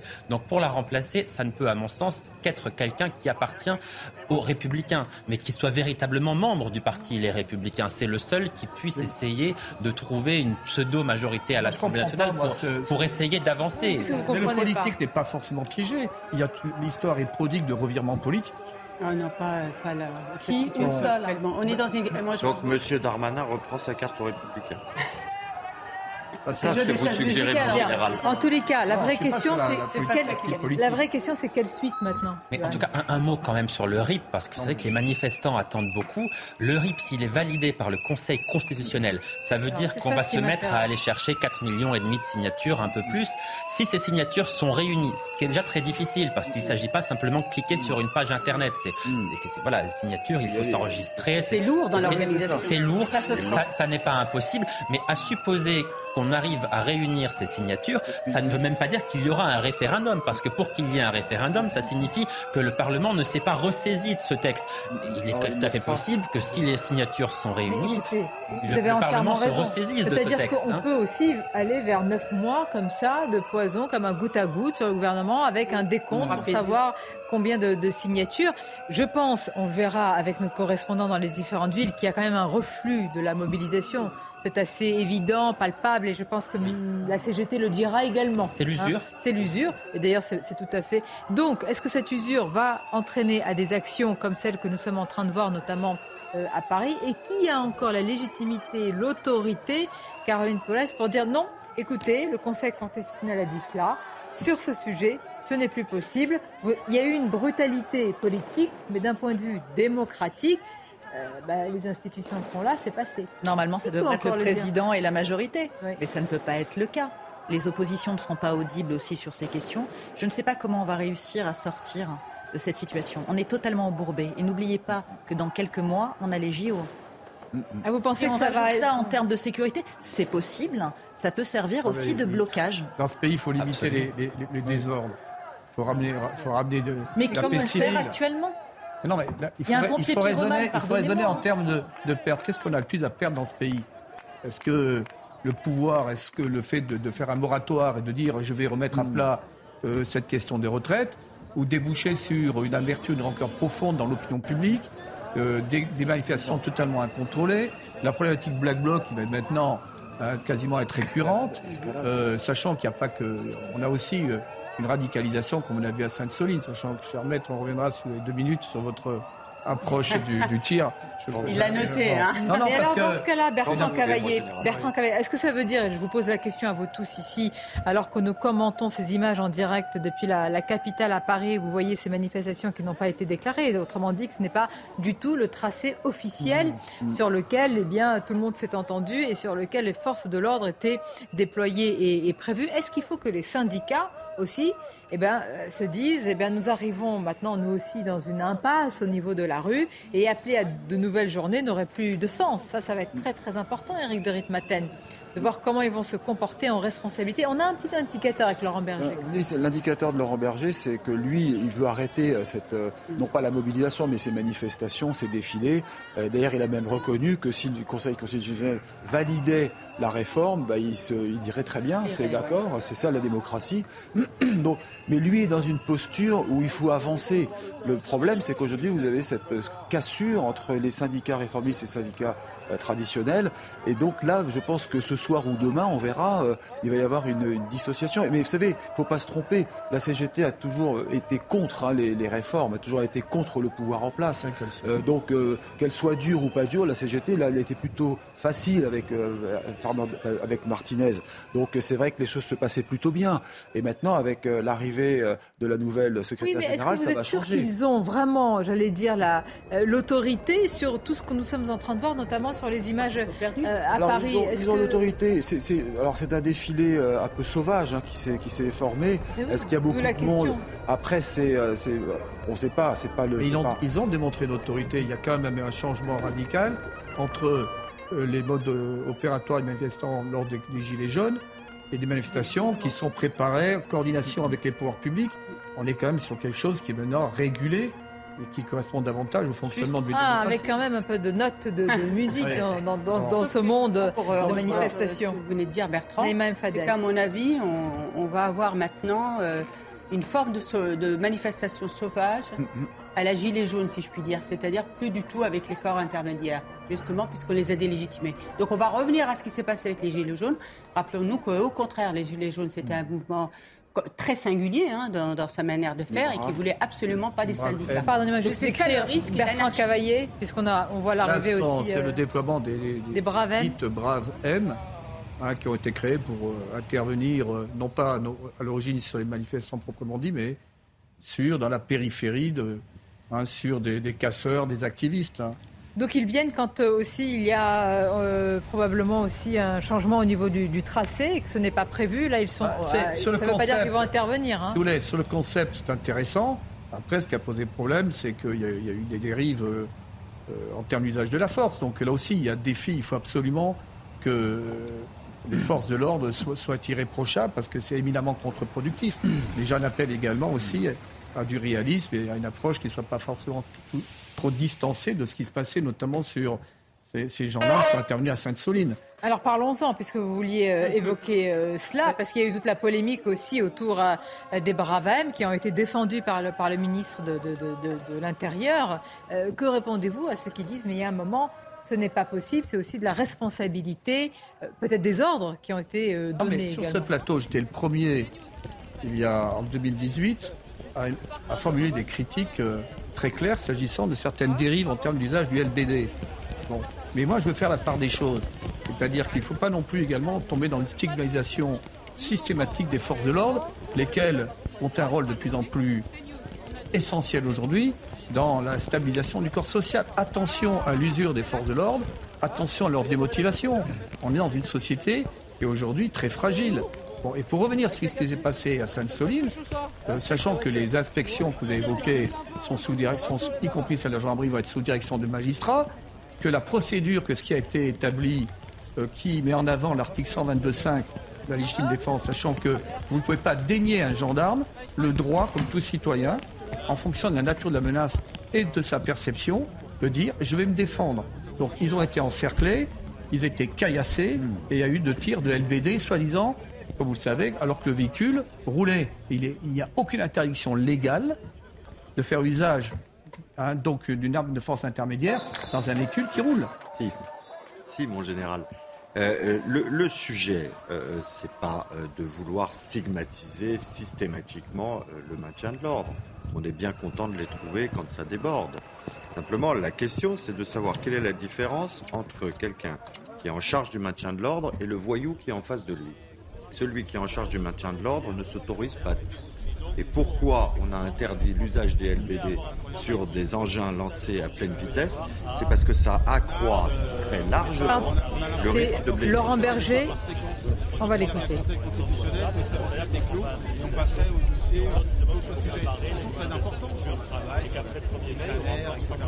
Mais ça ne s'arrête pas comme ça pour les gens. Ce n'est- Ce n'est pas la Donc, euh, je, je- je crois, qu'on va en discuter ensemble. Ça ne peut pas être voyez, sans qu'on puisse s'expliquer euh, et, avoir des éléments sur quelle méthode de discussion, de concertation, parce qu'on a, le gouvernement n'a pas fait euh, la preuve et on a respecté de son ouverture en termes de concertation ces derniers mois, quel sujet il souhaite évoquer. euh, et donc euh, tout ça ne peut pas se faire dans une forme de précipitation le lendemain ou le surlendemain d'une euh, d'une- d'une-. Hier, le président Alors, le temps de- de- d'avoir un, meilleur son de, de Laurent Berger qui affirme que la contestation reste aussi forte. Là, il n'y a vraiment pas de surprise hein, sur euh, la prise de parole des syndicats puisque tout est conditionné à ce qui va être décidé dès demain. On l'écoute euh, de nouveau. En tout cas pour en tout cas la direction des, syndicats, pour justement les recevoir dans les, dans les prochaines semaines pour passer à autre chose, mais en tout cas évoquer d'autres sujets. Est-ce que vous iriez, vous D'abord, la CFDT, il ira partout où on peut faire progresser la situation des travailleurs. La question, c'est quand, avec quelle méthode et sur quel sujet. Sur le quand, il faut être très clair. Ça ne peut pas se faire sans un délai de décence. On ne va pas passer à autre chose. Il ne faut pas croire que les gens, les travailleurs et travailleuses qui se mobilisent et qui sont contre cette réforme depuis des mois vont passer comme ça à autre chose. Ça ne marche pas. C'est pas comme ça que se traitent euh, les, les, citoyens et les citoyennes et notamment le monde du travail. Donc quand il y aura un délai de décence, je le dis très clairement. la question après, c'est quelle méthode? Si la méthode qui est employée, c'est une méthode qui consiste à dire voilà les sujets dont on veut parler, mais euh, dites ce que vous avez à dire, mais de toute façon, on fera ce que le gouvernement aura décidé de faire, ça ne marche plus. Ça ne marche pas. La preuve, on est dans une situation de crise aujourd'hui parce que ça n'a pas marché, parce que les organisations syndicales ont leur mot à dire sur les sujets qui sont sur la table quand ils concernent le monde du travail particulièrement. Et la question, c'est ensuite sur quel sujet? Évidemment que le sujet de l'usure au travail, le sujet euh, des salaires, de la répartition de la richesse, euh, le sujet des conditions de travail, de l'organisation de travail, sont des sujets sur lesquels on ira discuter. Mais encore une fois, une fois qu'on aura répondu aux deux premières questions. Laurent Berger, est-ce qu'il y a un duel à distance qui est engagé entre vous et le président de la République? On a l'impression que ce conflit est euh, un peu personnifié entre, entre vous deux. Est-ce que, est que vous avez le sentiment aussi? Est-ce que vous êtes en contact d'ailleurs avec le président? Non, mais j'en ai marre de cette question. Je vais être franc. C'est pas un duel à distance, c'est un duel. S'il y avait duel, j'aime pas les termes guerriers en fait, mais c'est euh, une opposition forte entre le monde du travail, la diversité dans sa sociologie, dans sa géographie du monde du travail, et le président de la République qui, en l'occurrence sur ce sujet-là, est déconnecté de ce que sont les préoccupations du, monde du travail, de ce qu'est la, réalité du monde du travail post-Covid. Euh, et donc euh, c'est celui-là, euh, c'est ça qu'il faut regarder. Et franchement, les questions d'opposition entre telle ou telle personne, ça n'a pas lieu d'être. Cortège passe aujourd'hui le Conseil constitutionnel, tout proche, c'est une forme de pression. Pourquoi ce, parcours On s'est discuté avec la préfecture. C'est pas une question. J'ai toujours dit, on l'a toujours dit tous d'ailleurs. L'idée, c'était pas de mettre la pression euh, auprès du Conseil constitutionnel, c'est d'apporter des arguments, ce que nous avons tous fait à travers des mémoires que nous avons produits pour le Conseil constitutionnel. Donc nous sommes dans cette rentrée, dans cette logique que le Conseil constitutionnel avait un rôle très important euh, sur euh, ce texte. Et donc, à la fin, on prendra acte de la décision du Conseil constitutionnel, qu'elle plaise ou qu'elle plaise pas. Mais il n'y a pas une question de faire pression, mais de se faire entendre auprès du Conseil constitutionnel. Mais le parcours de la manif, c'est d'autres considérations de variation de parcours au fil des manifestations phase qui va s'ouvrir euh, à partir de, demain, malgré tout. Quel, regard vous portez rétrospectivement sur les trois derniers mois euh ah, Vous savez, moi je suis historien, donc euh, de porter un regard alors qu'on est encore dans l'action, c'est pas.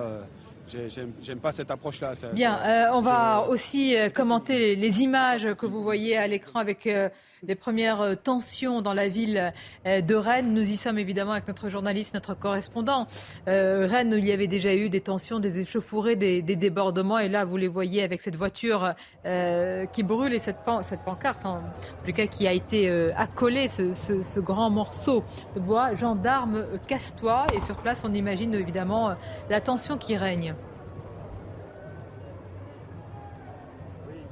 Début de, tension ici à Rennes, alors qu'on arrive euh, quasiment euh, au point d'arrivée justement du cortège ce matin. Et puis il y a eu il y a ce groupe qui est juste en face les manifestants, en face les, syndicats, pardon, juste devant les syndicats, je vais y arriver, excusez-moi. Et ce groupe qui n'est pas là que pour parler évidemment réforme des retraites, et qui euh, a mis le feu à cette euh, voiture sur le parking que le cortège euh, traversait. On, sentait depuis un petit moment une tension monter ici à Rennes, notamment dans ce petit groupe qui s'est mis devant la banderole de, l'intersyndicale et qui, pendant le cortège, on a vu des gens se changer, passer des, des noirs et des, et, des parapluies. Et ce groupe qui est maintenant regroupé autour de cette voiture qui est en feu euh, maintenant euh, depuis quelques minutes ici à Rennes.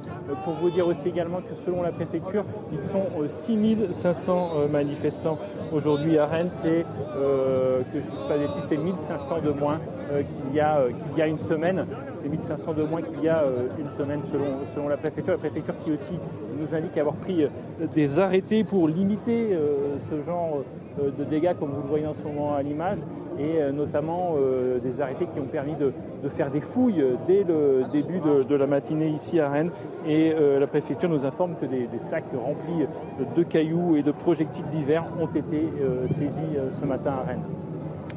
Merci à vous. Euh, alors Bertrand Cavaillé, euh, ce sont euh, ces images que nous avions déjà connues. Elles, se répètent en particulier dans, certaines villes et là en l'occurrence à Rennes avec aussi ce message, hein, gendarme casse-toi. Et, à chaque fois, finalement, cette délégitimation de, la manifestation, toujours, hein, parce que les caméras, on le voit, les photographes et nous-mêmes, nous y sommes, alors qu'il y a un cortège et des manifestants légitimes qui poursuivent aussi leur contestation contre la réforme des retraites. Malheureusement, ça devient inscrit aujourd'hui dans tout cela. Ben, c'est structurel. Donc vous avez aujourd'hui, le 16 d'ailleurs d'en parler, euh, des mouvances qui s'adossent quand même, je le redis, parce que Rennes, moi j'ai fait mes études de lettres au campus de Rennes, donc je connais un petit peu Hein, j'ai fait une maîtrise d'histoire à Rennes. Bon, on est sur un vivier euh, très contestataire, euh, pas au sens démocratique du terme. Hein. on est sur euh, donc un lieu qui fabrique d'une certaine manière les black blocs, parce qu'il y a quand même une, idéologie qui, qui, structure ces black blocs. Bon, c'est un vrai sujet. les mêmes d'ailleurs qu'on a retrouvés à Sainte-Soline. Et, et d'ailleurs, c'est ça qui est extrêmement important aujourd'hui. Il faut être extrêmement je dirais, précis, parce que la façon dont on analyse tout ce que font les forces de l'ordre et, ce questionnement qui est, qui est quand même très déstabilisant, il s'impose. Je suis, moi, je suis, je suis pour le droit. Mais quand vous parlez par exemple du, quad, euh, moi j'aurais été à la place du garde républicain qui était sur ce quad. Il y a un film, il y a également les, les enregistrements. Ils sont en train de se faire encercler par des, des gens cagoulés, casqués, hein, et qui sont en train de les caillasser. Dans une telle situation, que faites-vous? Moi, je peux vous dire que dans une telle situation, je pense que j'aurais utilisé mon LBD, même si le véhicule roulait pas, d'ailleurs, il roulait pas à grande vitesse, mais il roulait. Il y a quand même des situations où il y a un principe de réalité. Bon. Euh, d'ailleurs, je trouverais très bien, moi, d'inviter comme observateur et de les équiper des avocats. On les mettrait dans les rangs, on les mettrait. Et peut-être qu'on aurait d'ailleurs un autre retour. Humains. Je veux dire, on, réagit ici, on, se protège. Mais c'est intéressant parce que gendarme casse-toi, c'est également tout cela, c'est lié à un contexte où depuis des années, euh, il y a une pression très forte sur les forces de l'ordre. Autant je, suis critique, j'ai critiqué des, vraiment des dérives manifestes, autant je crois qu'aujourd'hui, il faut faire très attention parce que si on a une démobilisation de ces forces de l'ordre, c'est la porte ouverte au chaos dans ce pays. Euh, les forces de l'ordre viennent de, on dire en tous les cas, placer ou installer une sorte de périmètre de sécurité afin que l'intervention des pompiers se fasse pour éteindre, vous le voyez, le feu qui brûle déjà depuis quelques minutes euh, et qui a été mis euh, le, feu dans cette voiture avec cette pancarte gendarme euh, casse-toi, c'est aussi quand même révélateur. Hein. C'est-à-dire qu'il faut protéger aussi aujourd'hui le travail des pompiers quand ils agissent, des pompiers qui éteignent le feu dans la voiture d'un citoyen parce que qui n'a rien demandé. Et puis il faut arrêter de mettre sur le même plan, qui était le cas dans certains médias Sainte-Soline. On dit, oh bien en fait, il y a les gendarmes et les policiers qui sont équipés de telle manière. Et puis ce qui justifie, on était quasiment dans l'inversion, qui justifie que les Black Blocs disposent de mortiers, de boules de pétanque, Il faut rappeler qui a le monopole de la, de la violence légitime, de la force légitime. Non, mais, il faut euh, sortir de cette inversion qui est, qui, qui, qui Moi, je vous ai euh, tous les deux, euh, Carbone et Bertrand. Et je me disais quand même, on est, on est, enfin, en général, on est quand même colonisé par une idéologie qui met l'omerta en fait sur sur les méfaits euh, des Black Blocs, euh, de l'ultra-gauche, qui en fait saisit les occasions. D'accord. Moi, j'ai vraiment le sentiment qu'on a quand même, regardez, même dans la manière de qualifier les choses, de la manière d'analyser, on a une espèce de clémence et de complaisance. Je suis désolée de le dire comme ça. Mais la majorité non, mais je parle de, bon, là, le discours, des médias. Mais bien sûr, euh, les, les, médias, mais rappelez-vous, le, syndicat de la magistrature a dit tout de suite ce qui s'est passé à Sainte-Soline. Je voudrais qu'on commente cette criminaliser. Non, ce que je veux dire par là, c'est important. On s'attaque euh, aux forces de l'ordre avec des armes. Avec des bombes artisanales et on leur demande surtout de faire attention dans leur manière de réagir. J'entends, je vais vous laisser poursuivre le débat. Je, je, vais commenter, pardonnez-moi, l'image en direct avec ces pompiers qui sont en train de venir à bout de ce feu qui n'était pas très important, mais qui est quand même euh, spectaculaire, euh, qui a pris dans cette voiture, qui a été euh, mis là, évidemment, par des casseurs, des fauteurs de troubles, des, des violents, des, des, black blocs. Appelez-les comme vous voulez, mais il est vrai, Yohann Usaï, euh, que c'est toujours eh bien, cet aspect-là qui va être euh, mis euh, en avant. Ce sont toujours ces mêmes euh, casseurs et fauteurs de troupes qui viennent noyauter les cortèges, et en particulier dans ces villes comme Rennes, qui attendent justement ce face-à-face, hein, qui le cherchent aujourd'hui. Donc on n'est plus dans la même configuration que les premières mobilisations. Absolument, et ces pompiers et ces policiers qui sont un rempart précisément, qui, qui protège à la fois les personnes qui se trouvent dans les manifestations, mais qui protège maintenant aussi désormais nos institutions, parce que ces institutions, on sent bien qu'elles sont attaquées par une partie des manifestants ultra-violents et par une partie de la classe politique aussi, qui délégitime depuis quelques semaines et même davantage les institutions. Et c'est là que c'est dangereux. Vous disiez la, qui est-ce qui soutient les forces de l'ordre en ce moment, etc. Une grande majorité des Français soutiennent, soutient les, les, forces de l'ordre. Mais une partie de la classe politique, vous avez raison de le dire aussi, euh, est davantage du côté des casseurs que du côté des forces de l'ordre, en ne condamnant pas euh, précisément. Et le rapport sur Sainte-Soline est en cela intéressant, qu'il parle bien de légitime défense de la part des forces de l'ordre. Ça, c'est important. Qu'est-ce que ça veut dire? C'est une réponse, en fait, qui est indirectement euh, apportée, notamment à la France insoumise, qui estimait que les les policiers, les CRS étaient très violents, que ce sont eux qui avaient attaqué les manifestants et non l'inverse. Là, au moins, ce rapport a, euh, pour euh, aspect bénéfique de dire clairement les choses, de bien dire que non, ce sont les manifestants ultra-violents qui attaquent les forces de l'ordre et les forces de l'ordre qui sont dans une situation de réaction. La légitime défense, c'est extrêmement important. J'entends sur le plan sécuritaire, mais alors comment faites-vous sur un plan politique et idéologique quand vous avez une inversion euh, des valeurs, euh, comme vous dites, et que certains estiment, parce que c'est le cas, hein, que ce qu'on vient de voir, eh bien, c'est tout à fait euh, normal et légitime parce qu'il y a une colère, parce qu'il y a une contestation, et que pour répondre à ce qu'ils considèrent comme étant une brutalité politique, il faut qu'il y ait ce genre d'action et de violence dans, dans, la rue. Que répondre à cela? Que faire? Vous n'allez pas interdire une manifestation. Les, manifestations les manifestants, ils ont le droit, estiment que c'est légitime. Et donc, vous vous retrouvez avec cela et les forces de l'ordre qui sont condamnées entre guillemets, en tous les cas, à, à sécuriser des périmètres, à ne pas être sur le parcours. Qui sont là, je peux vous dire que s'il n'y avait pas les Black Blocs, il y aurait, il y aurait peut-être deux escadrons euh, ou deux CRS. C'est-à-dire qu'on surdimensionne actuellement les dispositifs de maintien de l'ordre parce qu'il y a cette problématique spécifique des Black Blocs. Bon, euh, et, et c'est là ce, que, ce qui est assez, assez paradoxal, c'est que on a maintenant une, un retour des syndicats, mais les syndicats devraient prendre des positions extrêmement claires également de, façon à ce que tout le monde aujourd'hui se dise on est dans une situation intenable, il faut revenir à une situation normale. Et même s'ils prennent ce genre de. Même s'ils condamnent ce que fait Laurent Berger, qu'est-ce que cela changera à la, situation? Il y a une forme, vous voyez, de décor qui est installé euh, aujourd'hui, d'une certaine violence qui est légitimée par une partie du discours euh, politique, il faut bien le dire, qui en ne condamnant pas clairement cela, introduit un trouble aujourd'hui et peut-être une partie de la jeunesse. Mais, mais là, une partie de la jeunesse est travaillée par des réseaux sociaux il y a toute une stratégie de communication très élaborée dans, une démarche de déstabilisation. Euh, il ne faut pas euh, penser que, notamment dans les milieux universitaires, dans les instituts, c'est très intéressant, parce que c'est là que se, forge la pensée de demain. Euh, la, masse, la majorité silencieuse, que dit-elle aujourd'hui? Moi, je suis. Eh ben, non, mais moi, j'habite en province. Elle voit aussi sa voiture brûler. C'est ça qui est paradoxal. Le paradoxe des paradoxes, c'est que vous avez une grande partie de la France mm, mm. qui est laborieuse, qui travaille, euh, qui comprend pas trop ce qui se passe. Certes, il y a un ressenti vis-à-vis des autres, mais ils sont engagés dans le quotidien. Et à côté de ça, vous avez toute une sphère euh, médiatico-universitaire, etc., euh, qui a une certaine complaisance vis-à-vis euh, de, de, ces actions-là. Oui, mais la crise, Je pense que c'est intéressant ce que vous dites parce que en réalité, il y a une grande confusion. c'est ça, c'est parfois intéressant. Là, euh, parce qu'il y a une forme de confusion entre le fait de dire qu'on ne veut pas que les forces de l'ordre se livrent à une violence gratuite et le fait de dire qu'il y aurait une complicité avec les voyous. Or, ce n'est pas le cas. Je reprends deux éléments dans votre démonstration. D'abord, c'est de dire qu'il faudrait arrêter d'inverser la charge euh, violence des uns contre violence des autres. Mais le premier qui a dit que la violence des forces de l'ordre était légitimée par la violence des manifestants, c'est notre ministre de l'Intérieur. Or, ces violences ne se compensent pas, elles se cumulent, parce qu'elles n'obéissent pas au même cadre légal. C'est le premier point. Le deuxième point, puisque vous voulez vraiment qu'on reparle des LBD, dont me dit Sonia. Non, je voudrais juste commenter, pardonnez-moi, comme euh, il y a ces images euh, en direct et que nous avons déjà les premiers chiffres, et je vous donne la parole juste après des, des manifestants. Donc, selon la préfecture, nous sommes à 6500 euh, manifestants à Rennes. Je demanderai tout à l'heure à notre journaliste si peu ou prou on est un peu en dessous de la jauge par rapport à la 11e mobilisation.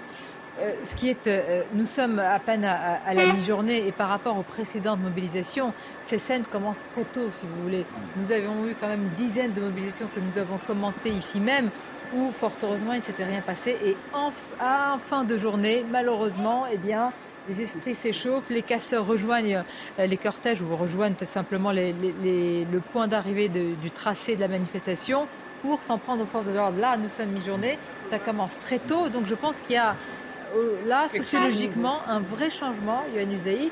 Et pour le gouvernement, la partie va être d'autant plus difficile que Laurent Berger, me semble-t-il, par ses déclarations, euh, a fermé la porte aux, rencontres à venir avec euh, Emmanuel Macron.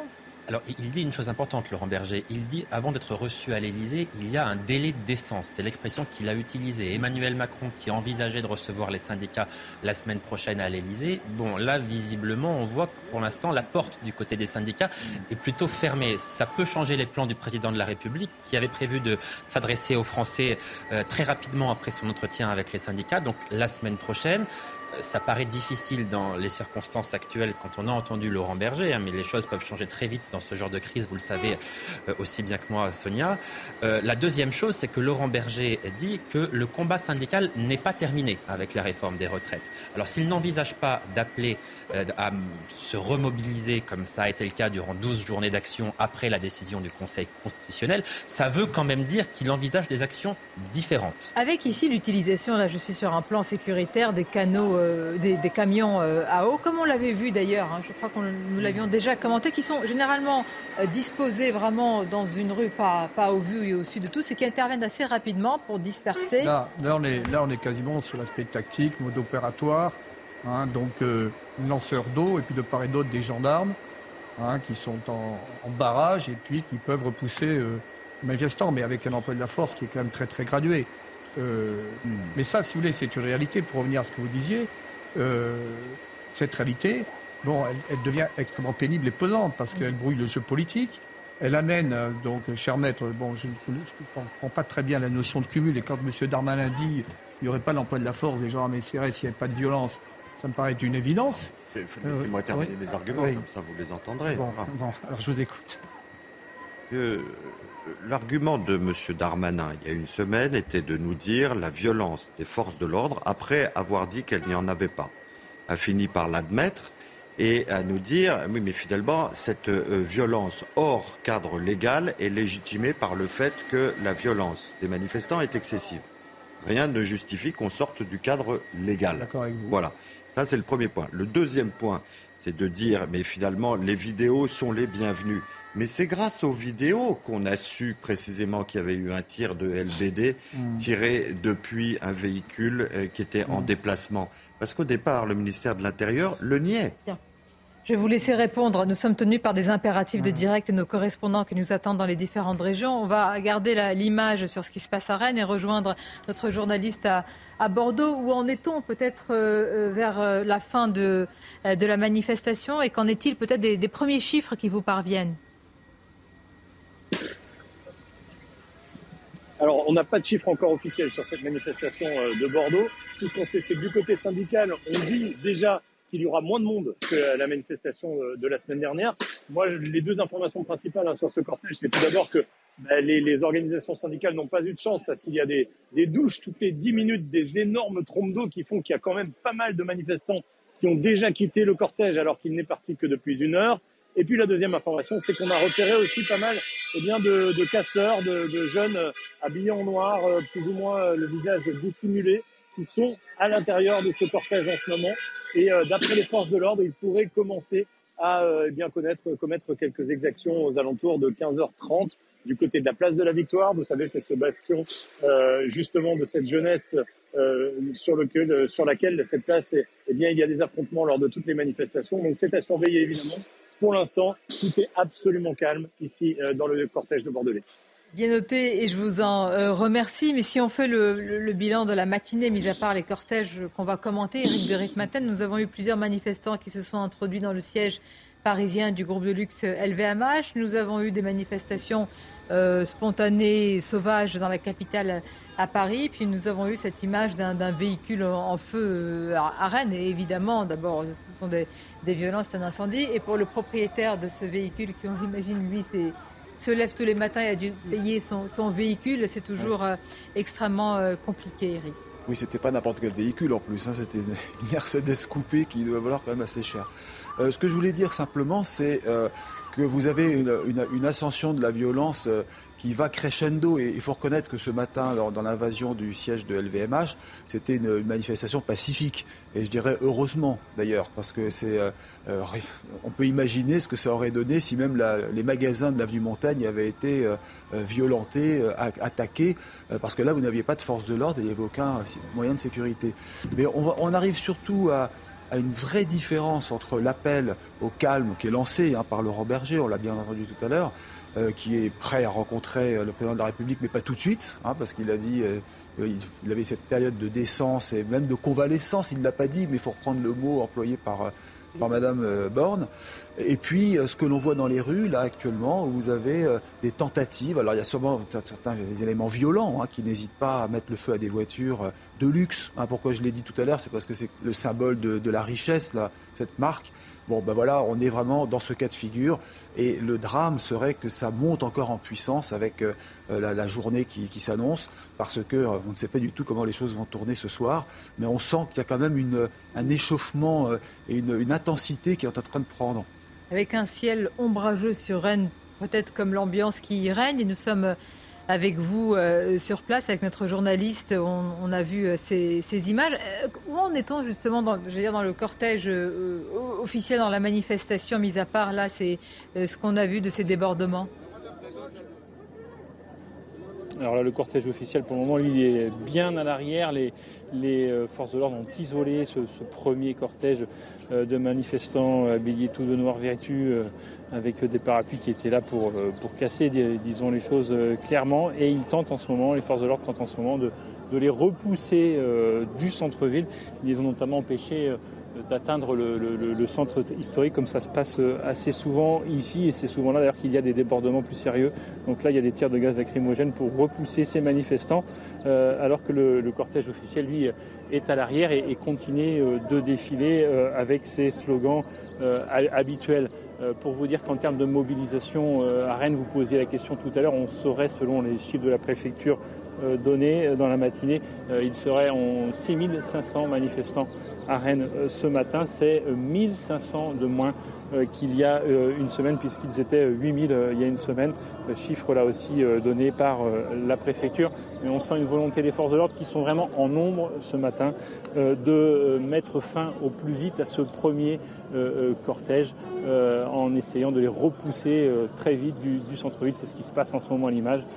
C'est ce que vous voyez à l'image et tout ça s'est mis en place très vite une fois que ce, véhicule a pris feu sur, du côté de la place de la République ici à Rennes.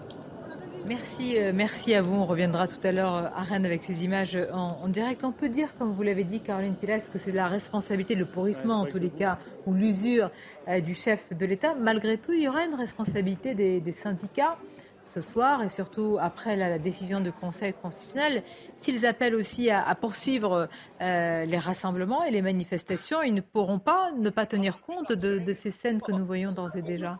Une fois de plus, chacun campe sur ses positions. C'est un rapport de force. C'est un bras de fer depuis 12 semaines entre l'exécutif, les syndicats, les manifestants. Quant au Black Bloc, vous allez sans doute me traiter de naïve, mais moi je ne comprends pas que depuis des années, il n'y a pratiquement aucune manifestation qui se fait dans le calme sans l'infiltration de ces Black Blocs. On n'arrête pas de nous dire qu'ils sont en moyenne entre 1000 et 1500.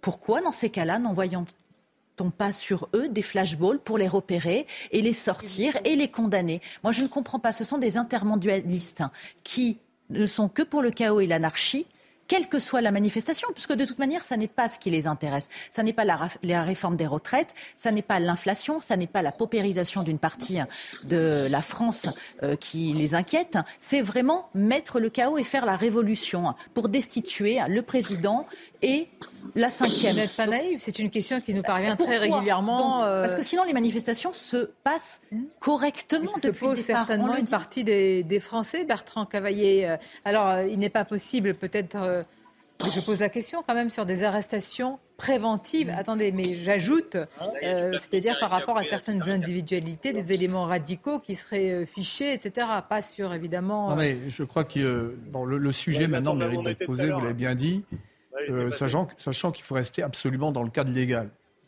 Évidemment.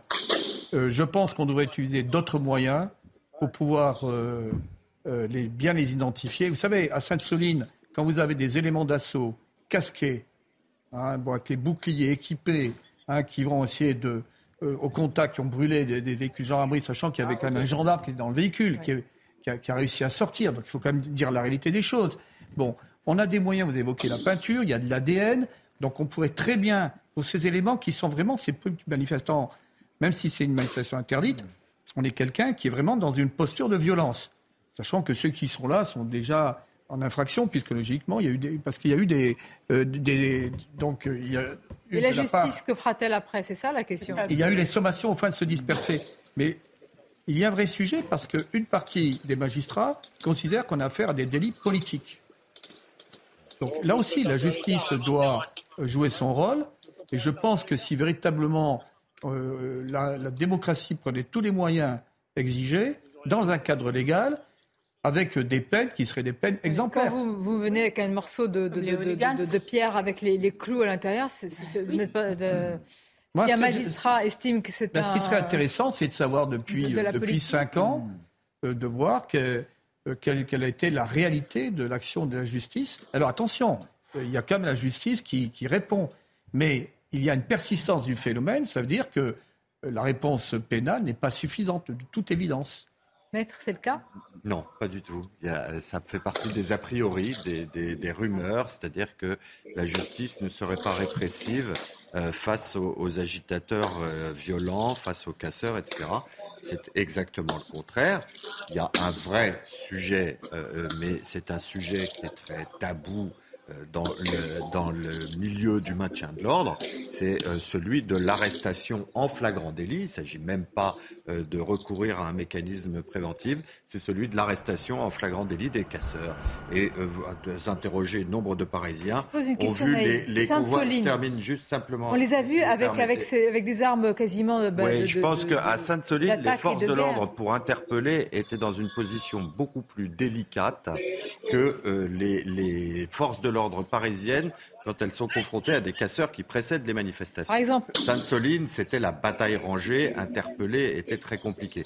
Mais quand vous voyez des forces de l'ordre qui restent statiques alors qu'il y a des casseurs qui progressent devant une manifestation et que les forces de l'ordre ne bougent pas, la question n'est pas celle de la réponse des tribunaux, elle est celle de l'intervention des forces Alors, de l'ordre. Moi, c'est ma question. Est-ce que, par exemple, quand il y a des dégradations, mais là, je parle de, de mobilier urbain, de, de, de vitrines, est-ce que on a, on a vu ces images euh, avec le, le restaurant La, La Rotonde à, à Paris, et on a vu que les forces de l'ordre étaient là, en- comme une voilà, qui euh, ceinturaient de, le, le- le restaurant? Est-ce que l'ordre, c'est de, de ne pas bouger? De, de protéger d'abord le lieu, le mobilier, le- le- les devantures. Alors, De pas surtout La- la- provoquer encore plus. la manœuvre maintien de l'ordre, c'est une manœuvre extrêmement complexe. D'ailleurs, vous l'avez souligné. Il peut y avoir également une imbrication de manifestants dits pacifiques avec des, des- des casseurs. Donc toute la coordination se fait à partir de la salle opérationnelle. Mais il est vrai que, euh, mais de façon tout à fait, je dirais, adaptée, car il ne s'agit pas non plus d'arriver à des, des interventions trop violentes, je pense qu'on devrait encore améliorer le système euh, et notamment davantage judiciariser. C'est-à-dire qu'aujourd'hui, il faudrait mettre des OPJ de l'avant, qui soient dans les éléments même d'intervention, hein, de façon à ce qu'on puisse, dès, la- dès le départ, matérialiser les choses, les étayer, car beaucoup de procédures n'aboutissent pas parce que ces éléments-là ce ne sont pas form- formalisés. En tous les cas, véritablement, je veux dire, c'est une question qui est récurrente. Là, là, euh, je, on fait pas le porte-parole, si je puis dire, mais de, de- de personnes qui disent mais c'est pas possible. Poser la question, elle est simple. Ce n'est pas possible de voir ainsi ces, ces mêmes, en tous les cas toujours ces mêmes profils, ces éléments radicaux dont le ministre de l'Intérieur a dit que certains étaient fichés en plus. hein. Mmh. C'est-à-dire dont- qu'on connaît. C'est pour ça qu'ils sont dans une base de données, ils sont listés. On n'arrive pas à comprendre pourquoi ils ne sont pas Le fait d'être listé ne signifie pas qu'on a Covid. Voilà. Et, et d'ailleurs, Il faut revoir la loi. il y a un autre problème qui se pose, c'est que euh, autant bah, les personnes qui euh, ont peur de, de voir leur réforme de retraite passer s'inquiètent et se disent on est laissé pour compte, etc. Autant vous avez aussi des commerçants, vous avez des hôteliers, vous avez des restaurateurs qui se, qui se disent on est abandonnés nous aussi, on n'a pas l'impression d'être défendus, on ne peut plus travailler comme on voudrait le faire. Alors certes, ce sont des, ce ce sont pas heureusement des mouvements euh, qui se multiplient jour après jour, mais qui sont, on l'a vu maintenant chaque semaine, mais c'est quand même assez dramatique pour euh, l'organisation, la vie de ces commerçants. Vous allez- on va les entendre tout à l'heure dans l'émission suivante que euh, j'ai appelé ce matin. Ils sont vraiment furieux d'être abandonnés, d'avoir des vitrines cassées, de perdre du chiffre d'affaires. Et en face, il y a absolument euh, À qui personne. la responsabilité de la Bah, C'est-à-dire que le- on le dit tous sur ce plateau. Après, ça s'est reporté sur le pouvoir finalement en place, qui, qui n'agit pas et, et qui laisse faire pour l'instant. Alors c'est une question de sécurité publique, euh, c'est une question aussi de, de pénal, c'est une question après euh, de, de protection, mais pour se C'est une protéger. question aussi euh, politique et idéologique. Politique et le idéologique, lendemain, vous clair, aurez un vous débat raison. avec toujours, et ce seront les, les forces Mais de l'ordre faites- qui seront pointées du doigt en disant Voilà. regardez les surréactions. Alors, je rappelle quand même, ce sont des, des- des hommes et des femmes, ce sont des êtres humains. C'est-à-dire que quand vous êtes dans un véhicule qui prend feu, quand vous vous recevez des pierres avec des clous, je veux dire, je ne sais pas qui humainement euh, peut être constitué Oui, mais- différemment pour être d'une euh, sérénité et se dire euh, je vais juste éviter ce qui peut venir me tuer sur le coup. Rappelons ce qu'il en est. On parle de de se ça. poser la question, en fait. C'est vraiment. Ça euh, fait peur, c'est qui- vrai. Qui m'interpelle. Mais moi, je me demande, pour rejoindre ce que l'a dit Caron tout à l'heure, je pense vraiment qu'on est dans une crise de la démocratie, une crise de régime.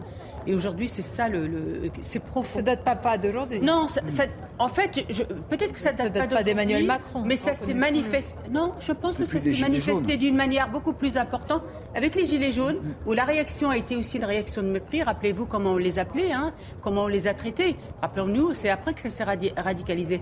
Moi, je pense vraiment c'est Dupuis, euh, Emmanuel Macron, justement, et que ça s'est beaucoup plus accentué, et qu'aujourd'hui, on a dans une crise profonde, une fracture sociale. euh, et euh, une fracture sociale et même, j'allais dire, par rapport aussi aux régions, etc. de, de France. Et aujourd'hui, je ne sais pas comment le président de la République va pouvoir rattraper tout ça. Et j'ai l'impression qu'il va y avoir aussi des manifestations plutôt anarchiques aujourd'hui. Maintenant, je, je voudrais quand même faire une petite intervention. Vous voyez, là, vous avez des black blocs à côté d'une d'une barricade. Dès lors qu'il y a les sommations appelant les intéressés à quitter les lieux et que les gens restent sur place, ils sont en infraction de par l'article 431-4 du Code pénal. C'est un an de prison. Quelles sont les peines qui sont vraiment appliquées dans ces cas-là? Ah non, mais jamais un an. Non, mais si vous voulez, il faut revenir à la cohérence du, du schéma pénal.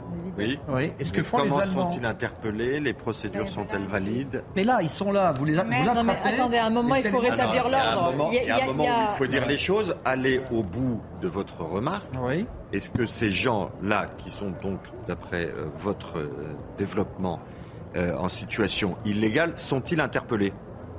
Sont-ils interpellés en train de commettre cette infraction? Ben, il faudrait Est-ce que non non mais attendez il Ah, faudrait je vais donc juste le commencer problème c'est l'image. pas la justice ils ne sont pas interpellés donc ils ne Car seront on de pas cesse- Regardez, déférés. pardonnez-moi. Là, je pense que c'est une, infra- une infraction manifeste puisqu'on voit une voiture. là- je repose ma question Mais là, mais je vais vous dire une chose. Est-ce Là, que vous voyez les forces de l'ordre Là, ils sont interpellés. S'ils sont interpellés, quel sera véritablement le traitement pénal J'aimerais qu'il y ait. D'ailleurs, on est dans une démocratie. Il doit y avoir une transparence. C'est-à-dire, les gens attendent aujourd'hui de savoir ce que fait la justice dans ces cas-là. Il y a une certaine quand même opacité, même si Donc- le jugement est public. Mais arrêtez de dire que les forces de l'ordre peuvent Non. tout faire, pardonnez-moi Mais- aussi. mais moi, euh, ce que- Ils sont là, ils, sont, On ils, ils doivent protéger les manifestants, suivre le, tracé, euh, aller ici, arrêter ces, ces voyous. Sonia, d'accord. Simplement, la question qui est posée, c'est celle de dire si ils sont arrêtés, quel sera leur sort judiciaire Sous-entendu, ce sort sera permissif. Ils s'en Eh bien, prennent, je ils s'en dis prennent aux véhicules n'en des sait honnêtes rien. gens, des voilà. citoyens. Là, là, c'est ce que- Il y a un que moment, quel rapport avec la réforme très concrètement, une la interpellation, là, c'est une opération de vive force. C'est-à-dire qu'on se projette pour attraper. Les intéressés, bien entendu, vont résister, donc il y a un usage de la force. Et là, il y a toutes les problématiques de l'image, de l'interprétation. Est-ce que c'est. Bon. Donc, euh, vous avez une certaine inhibition quand même des forces La de l'ordre. voiture va être utilisée comme une barricade. On verra malheureusement dans quelques instants ce qui, Mais qui la force à la loi, Aujourd'hui, il faut, il faut reconstruire la, la cohérence du schéma pénal. Si on construit une, lorsqu'il y a une, comme ça, une barricade qui est enflammée, des gens qui sont euh, donc avec masqués, euh, euh, casqués, etc., qui refusent de partir, on les arrête. Et normalement, c'est bien. minimum un an de prison. Et ont-ils été arrêtés en l'espèce Yann Usaï, sur l'aspect plus politique, est-ce qu'une Voilà. telle journée peut un, comment dire, Mais symboliser sont arrêtés et que vous avez... Pardonnez-moi, Bertrand Cavaillé. Est-ce Oui. qu'une telle journée peut incarner une sorte de pression sur le Conseil constitutionnel? Est-ce que le Conseil constitutionnel et les sages sont perméables à un contexte social et politique tel que nous le vivons? Un contexte global, oui. Cette journée en particulier, je ne le crois pas, parce que d'abord, la décision, elle est déjà prise. Enfin, si vous voulez, ils travaillent quand même depuis trois semaines. Euh, ils sont entourés d'un grand nombre de juristes. hein. Ce ne sont pas neuf sages réunis euh, euh, dans un lieu clos. Exactement, ce n'est pas un conclave, si vous voulez. hein. Une Ils, sont quand même, blanche. euh, ils sont quand même entourés de nombre de juristes. Ils débattent de cela depuis Et trois le semaines. pape, La- sortir. La, oui, la- oui. la décision, au moment où, ces, au moment où se passent ces incidents dans les différentes rues de, de France, la décision, elle est prise. Là, ils sont en train de la rédiger. Alors ils sont donc en là, train de à l'instant où nous parlons, nous disons quelle suite, quelle Bien décision, sûr. etc., les sages ont déjà, Évidemment. la- savent déjà en fait même comment la suite du quinquennat va s'écrire. Évidemment, puisque la décision aura un impact sur la suite du quinquennat. Cette décision, je vous l'ai dit, elle est prise. Donc la journée d'aujourd'hui n'aura aucun impact. Il n'est pas question de faire pression sur le Conseil constitutionnel qui, au moment où nous parlons, est en train de rédiger sa décision. Qu'est-ce que ça veut dire rédiger? Ça veut dire qu'il est en train de la justifier. Mais la décision, évidemment, elle est déjà prise. Euh, Qu'est-ce qui va se passer concrètement demain euh, au niveau euh, Est-ce que la décision du Conseil constitutionnel sera d'abord remise euh, en main propre à- au président de la République? C'est intéressant aussi de s'intéresser à ce décorum. Comment ça va se passer? Est-ce qu'il y aura un communiqué pour que nous tous euh, nous, que nous apprenions justement cette décision? Et surtout, j'allais dire, euh, toutes les décisions. hein. Euh, la constitutionnalité du texte, le référendum, est-ce que c'est motivé? Oui, alors évidemment, la décision, elle sera rendue demain en fin de journée, probablement entre 17 et 18 heures. Euh, Laurent Fabius, qui est le président du Conseil constitutionnel, avant de la rendre publique, aura appelé Emmanuel Macron. Il aura appelé Gérard Larcher, le président du Sénat. Il aura appelé Yael Braun-Pivet, la présidente de l'Assemblée nationale, c'est-à-dire les personnalités les plus importantes de l'État, pour les prévenir en amont, parce que c'est une décision, hyper sensible qui aura des conséquences politiques importantes sur la vie politique quotidienne, mais aussi sur la vie du pays.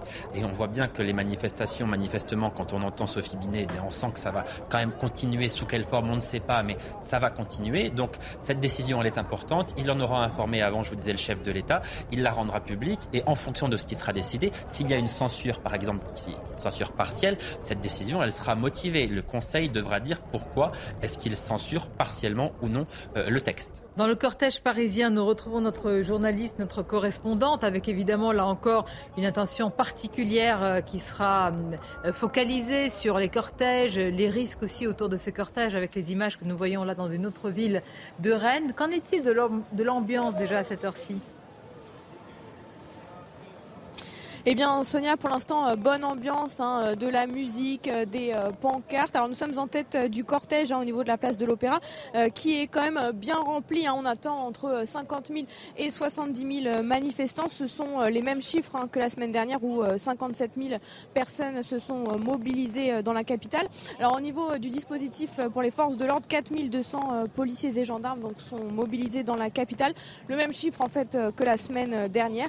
Et on attend tout de même entre 500 et 1000 éléments euh, radicaux. Alors autour de nous, on a quand même quelques euh, commerces hein, qui, euh, qui se sont barricadés. C'est une des recommandations de la préfecture de police de Paris. Donc voilà, le cortège qui va s'élancer d'ici euh, 10 minutes à peine pour euh, 4 km de parcours direction place de la Bastille. Nous vous suivrons évidemment et nous suivrons l'évolution de ce cortège. Euh, nous arrivons à, à la fin de cette émission. Évidemment, tout cela se poursuit avec vos prochaines éditions.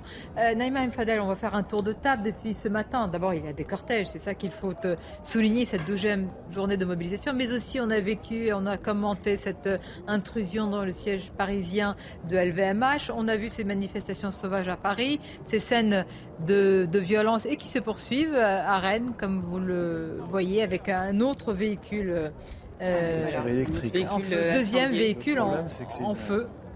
Voilà, et, ça- et là, c'est pas une voiture de Non. luxe. hein. Là, c'est une Donc, euh, Tesla et une voiture électrique. Avec aussi euh, quand même un caractère de Non, dangerosité. là que, en fait, je Avec pas, un la caractère de batterie qui prend dangerosité feu, là. important. On va conclure euh, sur votre sentiment un tour de table, Naïma Fadel. C'est très mauvais. Non, mais je pense que ça présage rien, rien de bon et que malheureusement, je pense que ça va aller en s'accentuant. Il ne faut pas euh, penser que la démobilisation va permettre justement euh, que ça s'arrête. Ça ne va pas s'arrêter tant que le président n'aura pas un discours fort, un message fort adressé aux Français et puis qui reste un peu en France. Bertrand Cavalier Ce qui me paraît essentiel aujourd'hui, c'est de prendre en considération une population qui est quand même en, en précarité. Donc je, je souhaite qu'il n'y ait pas une sorte d'effet d'entraînement, euh, d'une violence qui est quand même marginale, avec une violence qui serait plus générale. Et c'est pour ça que je pense que, quand je disais qu'est-ce qu'on ne doit pas perdre dans ce pays, le politique doit préserver l'essentiel. quand même de, tristes euh, images. hein. C'était en, l'espace de quelques, minutes hein, depuis le début de cette émission. Ce sont deux véhicules qui ont été euh, incendiés euh, à Rennes, avec, vous le voyez aussi, autour certainement un périmètre de sécurité, bah, directement d'ailleurs, hein, euh, pour euh, éteindre euh, le feu. Et toujours parfois, on l'a vu pour le précédent véhicule, les pompiers qui doivent être quand même protégés. L'action doit être protégée, sanctuarisée pour qu'ils puissent Là, intervenir. c'est un gendarme. qui- Oui, là c'est un gendarme directement. gendarme qui, qui joue le rôle de pompier. Oui. Bonne action. Et Éric de Ritmaten. Bah, écoutez, on verra demain surtout, parce que je pense que ça va être la journée euh, phare, le, le déclencheur. Et puis surtout, après, il y a un moment où il faut que Emmanuel Macron euh, fasse un peu une phrase du genre Je vous ai compris, et qu'il remette autour de la table un maximum de, de partenaires sociaux et d'ailleurs patronaux, parce que ça doit se discuter à plusieurs. Regardez Voilà. cette image, euh, vous la voyez, ce sont des roses qui sont euh, scotchées ou accrochées au bouclier des CRS qui ont été apportées par euh, euh, certains manifestants. Euh, les voici, elles ont été scotchées directement. Bon, alors vous voyez, j'allais dire, euh, ces, deux images euh, extrêmement euh, Pas que ce soit le même, voilà, je vous ai compris. contradictoires et, et opposées entre ce qui se passe à Lyon et ce qui se passe à Rennes. Ça traduit aussi à la fois les tensions et puis euh, euh, saluer aussi le travail évidemment des forces de l'ordre qui, je le rappelle, en partie font partie des manifestants dans la contestation contre Pas les cette gendarmes. réforme. Non, pas les gendarmes, les policiers contre cette réforme des retraites.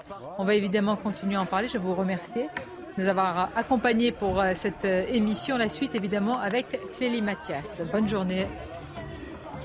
On va garder évidemment euh, un œil sur ces images avec ce feu qui est éteint pour ce deuxième véhicule et à Lyon. Cette image qui appellera certainement beaucoup de commentaires avec ces roses qui ont été scotchées sur les boucliers des, forces de l'ordre avec plusieurs dégradations aussi du côté de Rennes qui sont déjà en cours depuis le début de cette matinée. Nous allons poursuivre l'analyse autour de cette douzième journée de mobilisation avec les syndicats qui ont prévenu évidemment que le message d'apaisement euh, de l'exécutif n'était pas euh, entendu. Toute la question sera de savoir ce qui sera décidé par le Conseil constitutionnel euh, demain, donc euh, dans l'après-midi.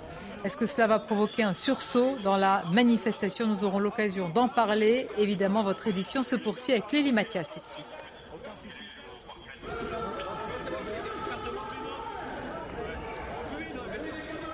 On va poursuivre sur ces images encore quelques instants avec vous, euh, Johan euh, Usaï, avec regardez, euh, c'est assez d'ailleurs, il y a une opposition assez saisissante entre, les deux images de Rennes et, euh, et de Lyon.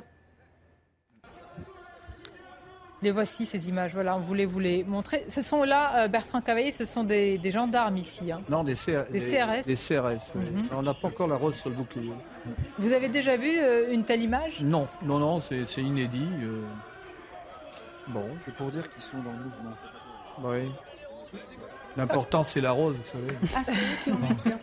Dans la vie, l'important, c'est c'est- c'est- c'est la rose. On verra aussi en termes de euh, mobilisation. Il semble quand même, on va finir sur cette note-là, c'est pas une surprise qu'il y ait une légère, un léger reflux. Est-ce que c'est encore un élément qui compte aujourd'hui pour l'exécutif? Est-ce que vraiment il a le nez sur, euh, sur les chiffres qui vont être donnés mi-journée et fin de journée Oui, parce que ça valide quelque part la stratégie du président de la République. C'est-à-dire qu'Emmanuel Macron, on en a beaucoup parlé dans cette émission, misait sur l'usure. On voit que pour la troisième journée d'action consécutive, la mobilisation est en baisse. Donc on peut imaginer qu'une fois que le Conseil constitutionnel aura rendu sa décision, il n'y a pas de raison que ça reparte à la hausse. Ce qui est le plus probable, c'est ce qu'on dit en tout cas au sein du gouvernement et à l'Élysée. On dit qu'il ne restera finalement après cette décision qui interviendra demain que les plus déterminés et donc parmi eux les plus violents et que à un moment donné, eh bien les Français qui resteront quoi qu'il arrive opposés à cette réforme finiront par s'opposer à ce genre de manifestation. Quelque part, il y aura une sorte de retournement de, de, l'opinion contre ces violences et que finalement, eh bien effectivement, par l'usure, le chef de l'État finira par arriver à tourner la page c'est un pari qui est un pari risqué, évidemment, parce qu'on ne sait jamais de quelle manière ça peut dégénérer ou non. L'exemple des Gilets jaunes nous permet de dire que ça peut parfois prendre une tournure qui n'est à l'évidence pas souhaitable pour la France. On verra quelle sera la décision du Conseil constitutionnel. Est-ce qu'on peut aussi dire que si le référendum d'initiative partagée est validé, Carbon de 16, ça va amener véritablement là plusieurs semaines, plusieurs mois, peut-être aussi hein, de bouillonnement euh, politique, parce qu'on va voir tous les autres partis, les opposants, qui vont aussi militer, faire campagne. Peut-être on aura une campagne faire campagne, pour obtenir il faut, ces signatures. Il faut faire très attention parce que ce référendum d'initiative partagée a été conçu euh, dans la vie de la Ve République pour échouer. Donc, euh, euh, moi, je serais extrêmement prudent si euh, il était opté pour le RIP à raison d'une voie d'apaisement, de bien faire attention de l'effet pervers qui consisterait à ce que le processus échoue. À bon entendeur, je vous remercie. Clélie Mathias est présente. On va euh, vous écoutez euh, Clélie, on reste en, mode radio, comme on dit, avec euh, ces, ces images à Rennes et à Lyon pour commenter cette douzième journée de mobilisation.